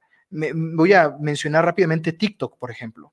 TikTok, hay muchos creadores de, este, de esta plataforma de contenido que buscan eso, buscan eso, complementar los estudios de la escuela o complementar el conocimiento general que uno va aprendiendo en la vida que gracias a la Internet y gracias a todas estas cuestiones se vuelve de un acceso bastante, bastante fácil hasta cierto punto. Vamos a hacer, voy, a, llamarlo fácil porque hay gente que no tiene internet, hay gente que para esto no es fácil, pero en un contexto general, en un contexto general se vuelve relativamente sencillo aprender todas estas cosas que uno no aprende en la escuela. Que digo, se vuelve más difícil aprenderlas fuera de la escuela porque ya tienes que estar chambeando y tienes que estar en otro, en otro mindset, pero el proceso intelectual no creo que vaya peleado con el proceso de abrevar este conocimiento. Perfecto, chicos, pues ya es la penúltima pregunta y es la siguiente. ¿Qué posibilidades abre la tecnología para la producción, difusión y consumo de música profesional? Vamos a ver, ¿quién va a empezar? Armando. Ok. Eh, bueno, eh, creo que viene muy ligado con lo que decía en la pregunta anterior. Eh, relativamente, en, cuestión al aprendizaje y todas estas cuestiones, hay plataformas y hay mucho contenido relativo al aprendizaje de creación musical, de aprendizaje tecnológico y de adecuación a las nuevas tecnologías. En cuestión a la difusión, siento que igualmente este, la tecnología ha permitido una difusión mucho más amplia haciendo referencia, por ejemplo, a la pandemia, sin la tecnología actual no hubiéramos podido tener la difusión que y sobrevivir, aunque sea mentalmente, eh, no, no volvernos locos con, con la pandemia de no poder crear y no poder compartir el arte y la gente no poder recibir este arte. Y en cuestión al consumo, ahí creo que actualmente mucha música se está haciendo más por el consumo que por el valor artístico. Entonces, considero que mucha música se está haciendo, este, se tiene una fórmula y se está replicando N veces porque se sabe que esa, esa fórmula funciona y que esa fórmula vende, más allá de la exploración musical y más allá del valor artístico que se tiene.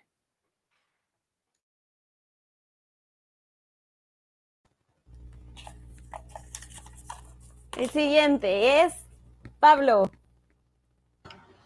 Sí, creo, creo que esa última frase, literalmente, eh, tuve una, una clase alguna vez de la psicología de la música y algunas de las reglas de las, de las disqueras era justamente como hacer, agarrar esas reglas que funcionan y hacerlas hasta que dejen de vender y encontrar otra y seguir. O sea, es plenamente eso. Y también justo lo que decía el consumo, creo que pues sí, eso nos, nos, eso creo que sí es una, hay posibilidades buenas y posibilidades malas. Por ejemplo, eso que ahora tal vez se hace más por consumir que por realmente valorarla, pues eso tal vez no nos ayuda como músicos. Le ayudará a las disqueras, a, los, gente de negocios y demás, pero no tanto a nosotros. Y dentro de la tecnología para la producción, creo que eso es algo que guardaré la para la réplica porque es algo enorme que, que existe hoy en día, es, es increíble. Entonces, lo dejaré ahí para los tres minutos. Perfecto. Roberto. Ok, eh, yo voy a hablar desde lo que yo sé de, mi pedazo de música, que es la música clásica. Mm. En la cuestión de, bueno, eh, como músico clásico uno no está como acostumbrado a grabarse ni, ni a subir las piezas que toca, a menos de que tenga un concierto importante y lo graben y ya pero no, no es como que nos grabemos cada semana o cada 15 días para subirlo a redes sociales. Y últimamente ha habido un boom extraordinario de, mucha gente que se graba estudiando, que se graba tocando en su casa y lo sube. Obviamente yo creo que sube el, mejor, ¿no? No, no ha de subir el, primero que, graba, ¿no? Pero empiezas a conocer más gente, empiezas a conocer eh, eh, desde otro tipo de, de, lugares a, músicos con los que luego puedes como contactar. Yo creo que eso ha hecho, por lo menos en la música clásica, como que se vuelve un poco más, más global. Y ya ahorita sigo. Muy bien. Y por último, Sebas. Sí.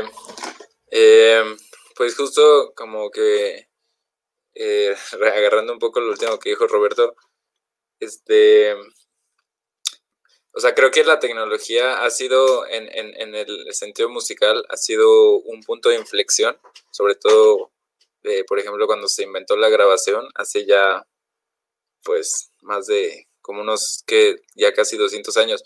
O sea, y creo que, creo que eso, pues, ha cambiado, cambió radicalmente como la manera en cómo nos relacionamos con la música y con el arte en general eh, creo que hay cosas muy importantes, hay cosas muy buenas, hay otras cosas no tan positivas, precisamente como el procedimiento de trabajar de las grandes disqueras, que a la fecha sigue siendo un problema, una problemática muy grande en la industria musical.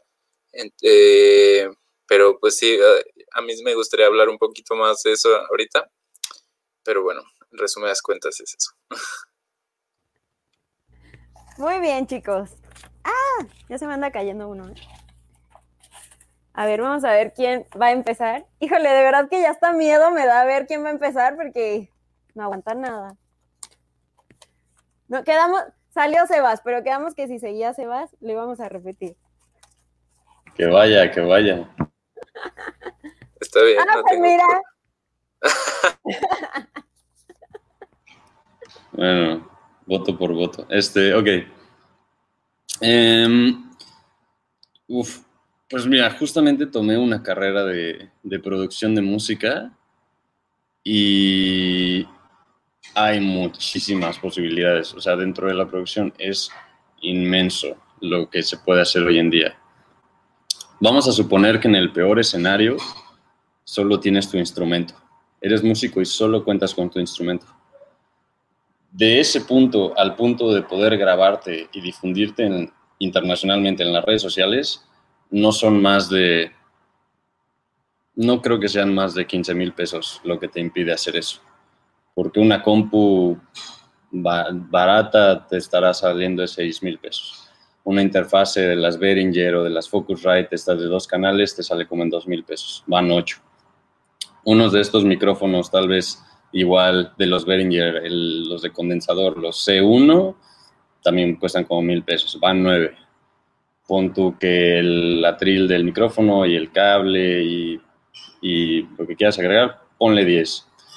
No tienes un programa de música, Logic, hasta donde yo me quedé, costaba también como dos mil pesos, pero hay otros, Reason, Studio FL, Pro Tools, bla, bla, bla, que no te cuestan tampoco. O sea, en, en esta suma, pongamos que te gastaste 12 mil pesos y esos 12 mil pesos más las horas que decía Armando de veo eh, cosas en YouTube, en Khan Academy, en Coursera, en Udemy, en, hay un montón de, de lugares en los que puedes ver. Los mismos músicos suben clases o puedes tomar clases con ellos en Skype, en Zoom, lo que sea. Estás a 12 mil pesos de poder hacer o grabarte, aprender un curso gratuitamente o no, grabarte, difundirte. Incluso ahorita en pandemia, todo lo que se pudo hacer. O sea, todos los músicos y todas las clases que daban y todos los, bueno, pues no hay conciertos, pero voy a hacer esto. Recuerdo incluso alguna vez hablando con Sebastián en pandemia, dos cosas. Una, como que también era como, este, que le decía, oye, métete a Instagram porque el bajista de Jacob Collier está haciendo un, como un concurso y está así pidiendo que gente le mande videos para una canción, no sé qué, ¿no? Le dije, métete, porque yo me metí a esto y por ahí quedé en, en- en- como baterista como 10 segundos en, en una, en un cover que hizo el bajista de Jacob. Jacob Collier estaba mismo él tocando en ese, en ese cover y demás. O sea, estaba muy, muy padre y poder conectarte con ellos en, en, Instagram o en, Twitter Facebook o lo que sea, es como ya una conexión tan directa que no hubiera sido posible a menos que los fueras a ver y de milagro te los topas y, y puedes hablar con ellos y puedes conectar de alguna manera.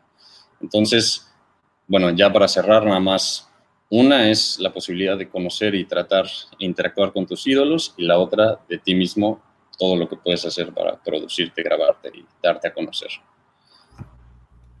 Perfecto. Armando.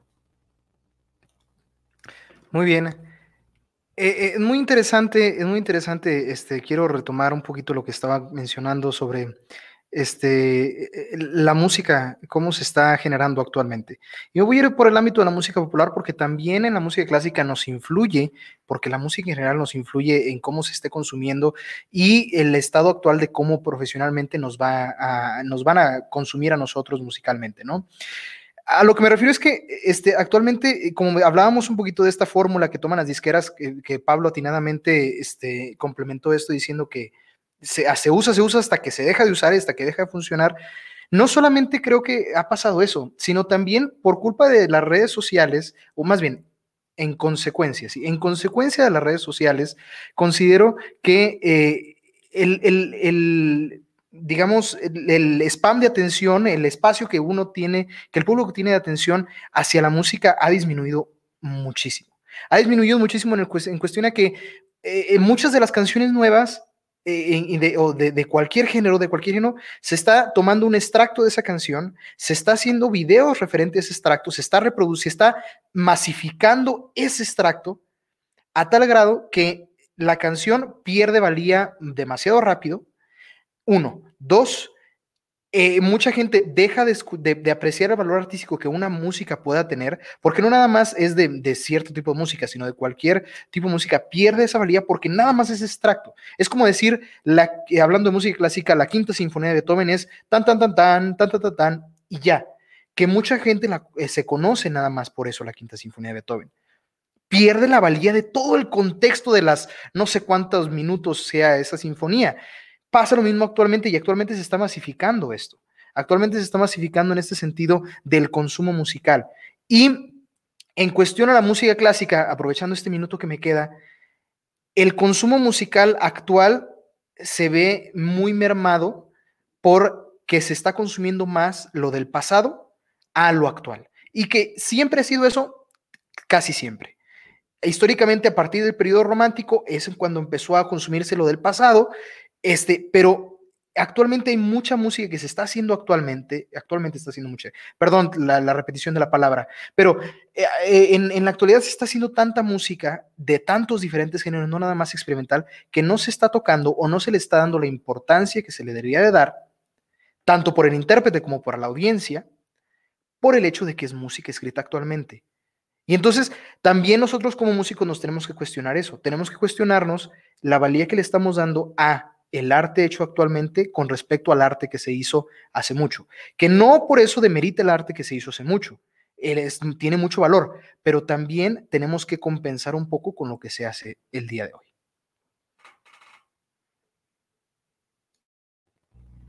Muy bien. Ok, pues creo que falta yo. Vamos a ver quién sigue. No, falta Sebas y, ah, tú. o sea, no, porque acuérdate que, que, lo saltaron. A Sebas lo, ah, sí, cierto. Sí, lo saltamos y, y pues date, Sebas, date. al que solicitaba a Sebas. Este, sí, confirmo eso de que yo me metí a Instagram por culpa de Pablo. Este, creo que, o sea, creo que a raíz de la pandemia, eh, igual eh, todos nos mudamos un poquito más al, ámbito digital, ¿no? Entonces eso quizás involucró meterse a otras redes como Instagram o TikTok. Este, y creo que, o sea, comparto mucho lo que, lo que dijo Pablo en el sentido de lo maravilloso que tiene esto de, eh, pues, poder conectarte con artistas del otro lado del mundo. Y, y yo lo veo también muy chido desde, el punto que no necesariamente tiene que ser Jacob Collier o Abishai Cohen o quizá, o sea, puedes encontrar músicos que igual están, eh, no sé, o sea, yo encontré un músico que me gusta mucho su, su onda de Israel, que hace música electrónica y entonces hace música electrónica en todos estos compases rarísimos y con escalas em, medio orientales, ¿no? Eh, entonces, creo que esa conexión es muy padre, creo que eso, ese tipo de posibilidades que abre la tecnología de interactuar con músicos eh, que pues no conocerías de otra manera, ¿no? O sea, que no, no vas a escuchar eh, porque Spotify no te los va a recomendar o porque las grandes disqueras no, no los van a firmar, ¿no? Entonces, o sea, creo que ahí es donde quiero tocar un poquito de este, esta problemática de las disqueras que, que no solo tienen estas técnicas como de homogeneización de la música, en las que todo lo que producen es más o menos igual, justamente para que pegue, eh, pero además también monopolizan el uso de la música, ¿no? Entonces yo, por ejemplo, teniendo un canal de educación de jazz, eh, me tengo que andar muy con pincitas de qué puedo poner y qué puedo no poner porque ya sé que las disqueras me van a querer o tumbar el video o silenciarlo o, o monetizarlo para ellos, ¿no? Entonces, o sea, creo que es ese tipo de pros y contras que hay, ¿no? O sea, como que en un principio parecía como, para mí YouTube era como el espacio más este, comunista del mundo, ¿no? Cada quien podía subir como lo que, lo que se le antojara y así, este, y podías ver películas, ¿no? Era como un Netflix ahí medio, medio eh, cutre, pero, pero estaba muy, muy padre que no tenía esa regulación, pues, o sea, podías subir lo que, lo que tú quisieras. Obviamente tuvieron que llegar en algún punto las regulaciones, y pues esos, esos son los contras también, ¿no? O sea, de que las disqueras también han tenido como mucha influencia y poder porque pues también están avanzando en el dominio digital. entonces creo que hay cosas buenas, o sea, desde ese punto, eh, pero sí hay que analizar, por ejemplo, eh, pues qué tanto nos, nos, abrimos a explorar otras cosas y no solo lo que nos recomiende el algoritmo, ¿no? O lo que esté firmado por las grandes disqueras y así. Eh, se trata de buscar más, pero sí hay mucho, ¿no?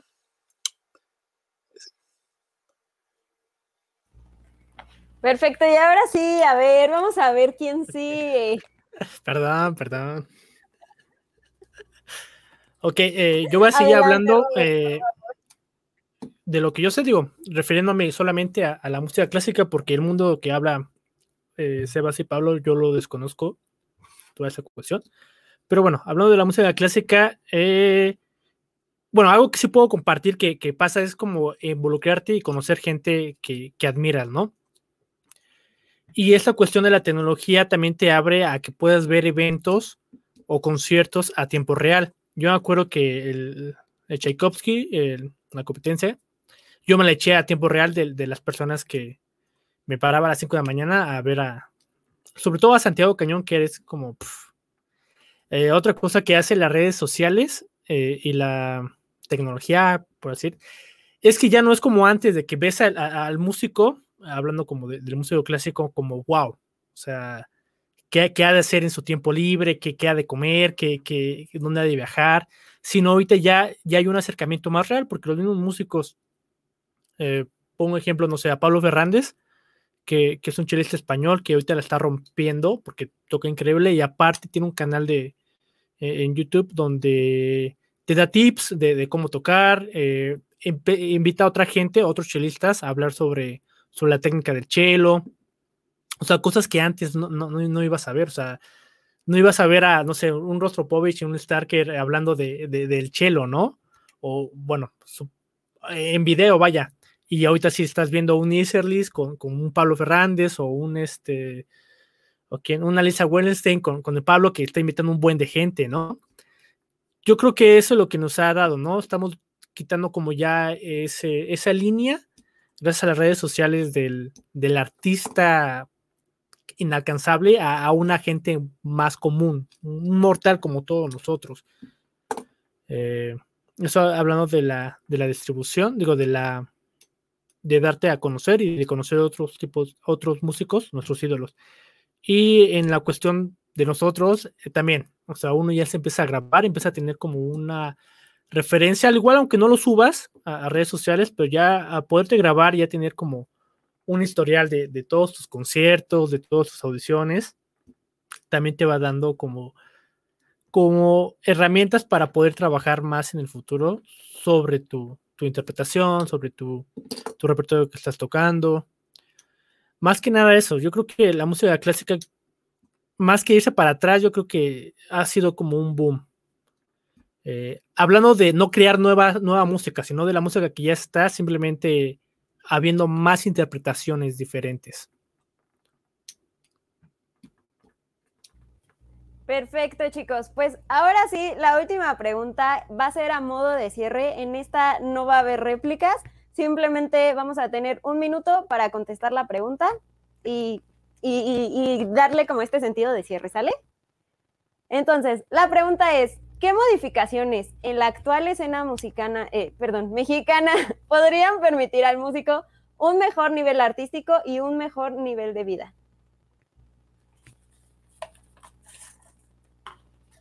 la revuelvo bien otra vez.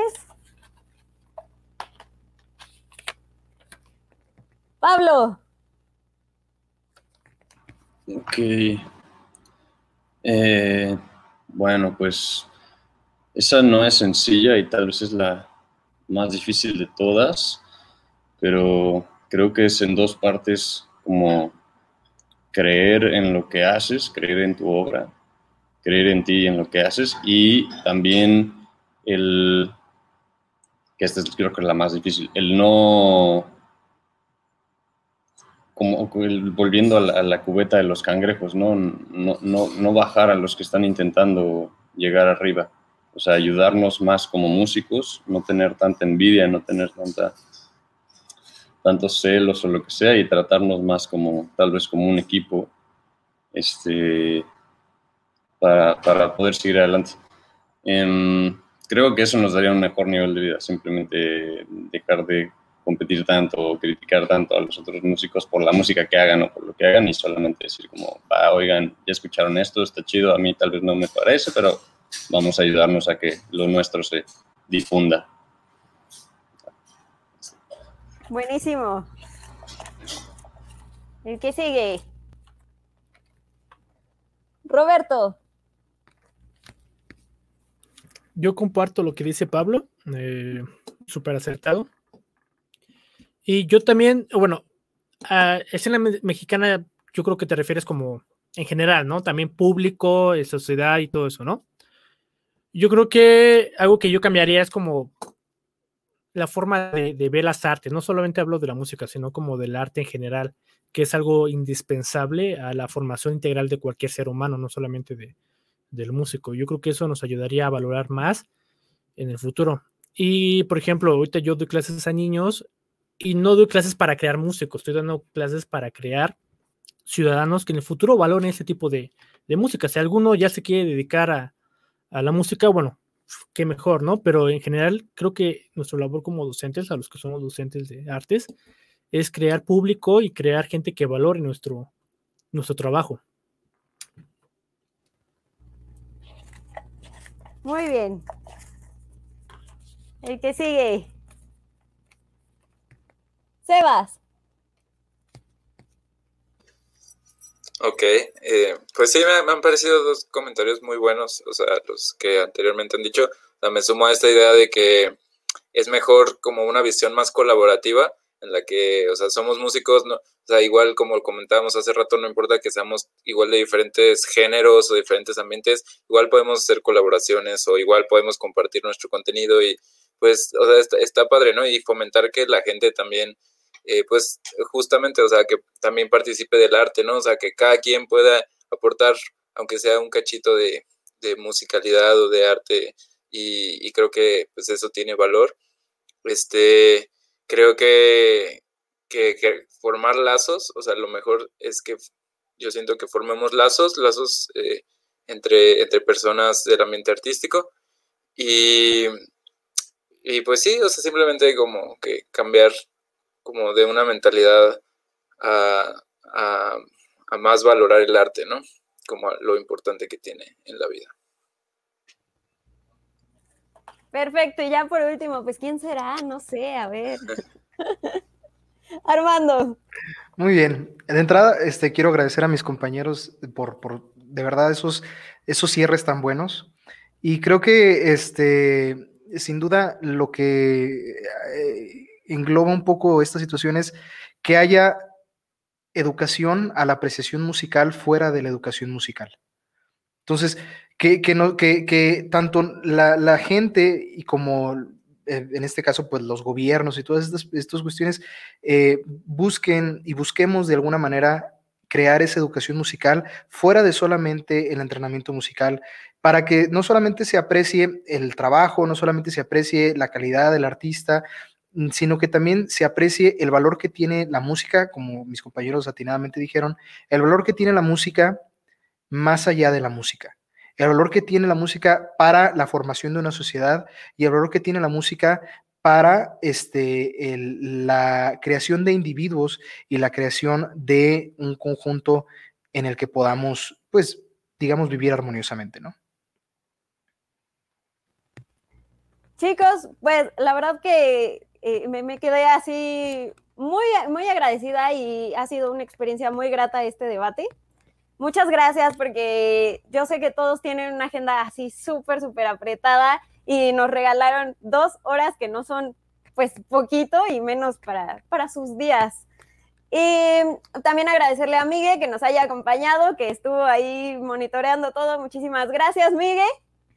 Y pues nada, quiero agradecerles pues a cada uno, si, si ustedes mismos tuvieron la oportunidad o si no han tenido la oportunidad. Y también invito a, nuestro público las entrevistas de cada uno de ellos están en los canales tanto de Pulse como de Zona de Arte, por si quieren también como saber un poquito más acerca de, de cada uno de nuestros entrevistados y por qué también, el, o sea, el porqué de sus respuestas, ahí están.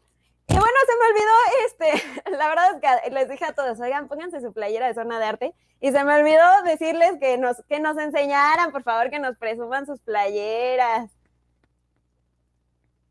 Ahí está, todos traemos nuestra playera de zona de arte. A Miguel le debo su playera y por ahí este Roberto se nos escapó y justo, justo. Eh, murió mi cámara. Murió mi cámara. Ah, bueno, de hecho, Roberto creo que sí tiene fotos en su este, e, en zona de arte. Él, es modelo de zona de arte, por ahí también estos otros tres chicos nos faltan, que nos manden sus fotos. Exacto, mira, Armando ya está este, bien capacitado y todo para el modelaje. Pero bueno, chicos, agradecerles muchísimo su tiempo, muchísimo eh, también que nos hayan compartido eh, un poco de sus conocimientos, de sus opiniones, de sus experiencias. Y pues nada, desearles lo mejor, eh, el mayor de los éxitos. Ojalá en algún otro momento nos podamos volver a juntar, digo, aunque sea así de manera virtual o nos podemos ir al Caribe a ver a Garay o nos podemos ir este, a la capital a ver a Sebas, por ahí Armando nos dará un tour en Durango, entonces eh, ojalá en algún momento nos podamos eh, volver a juntar para seguir platicando, estuvo muy muy chido y pues aprovecho también para mandarle un saludo al maestro Alejandro eh, Hernández Moncayo, que también por ahí nos estuvo viendo un ratito. Y pues nada, chicos, ya se nos acabó el programa. Muchísimas gracias por por todo, por su tiempo. Yo soy María Martínez y esto fue Zona de Arte. Bye. Esto fue Zona de Arte. Escucha nuestra siguiente emisión y síguenos en redes sociales como Zona de Arte.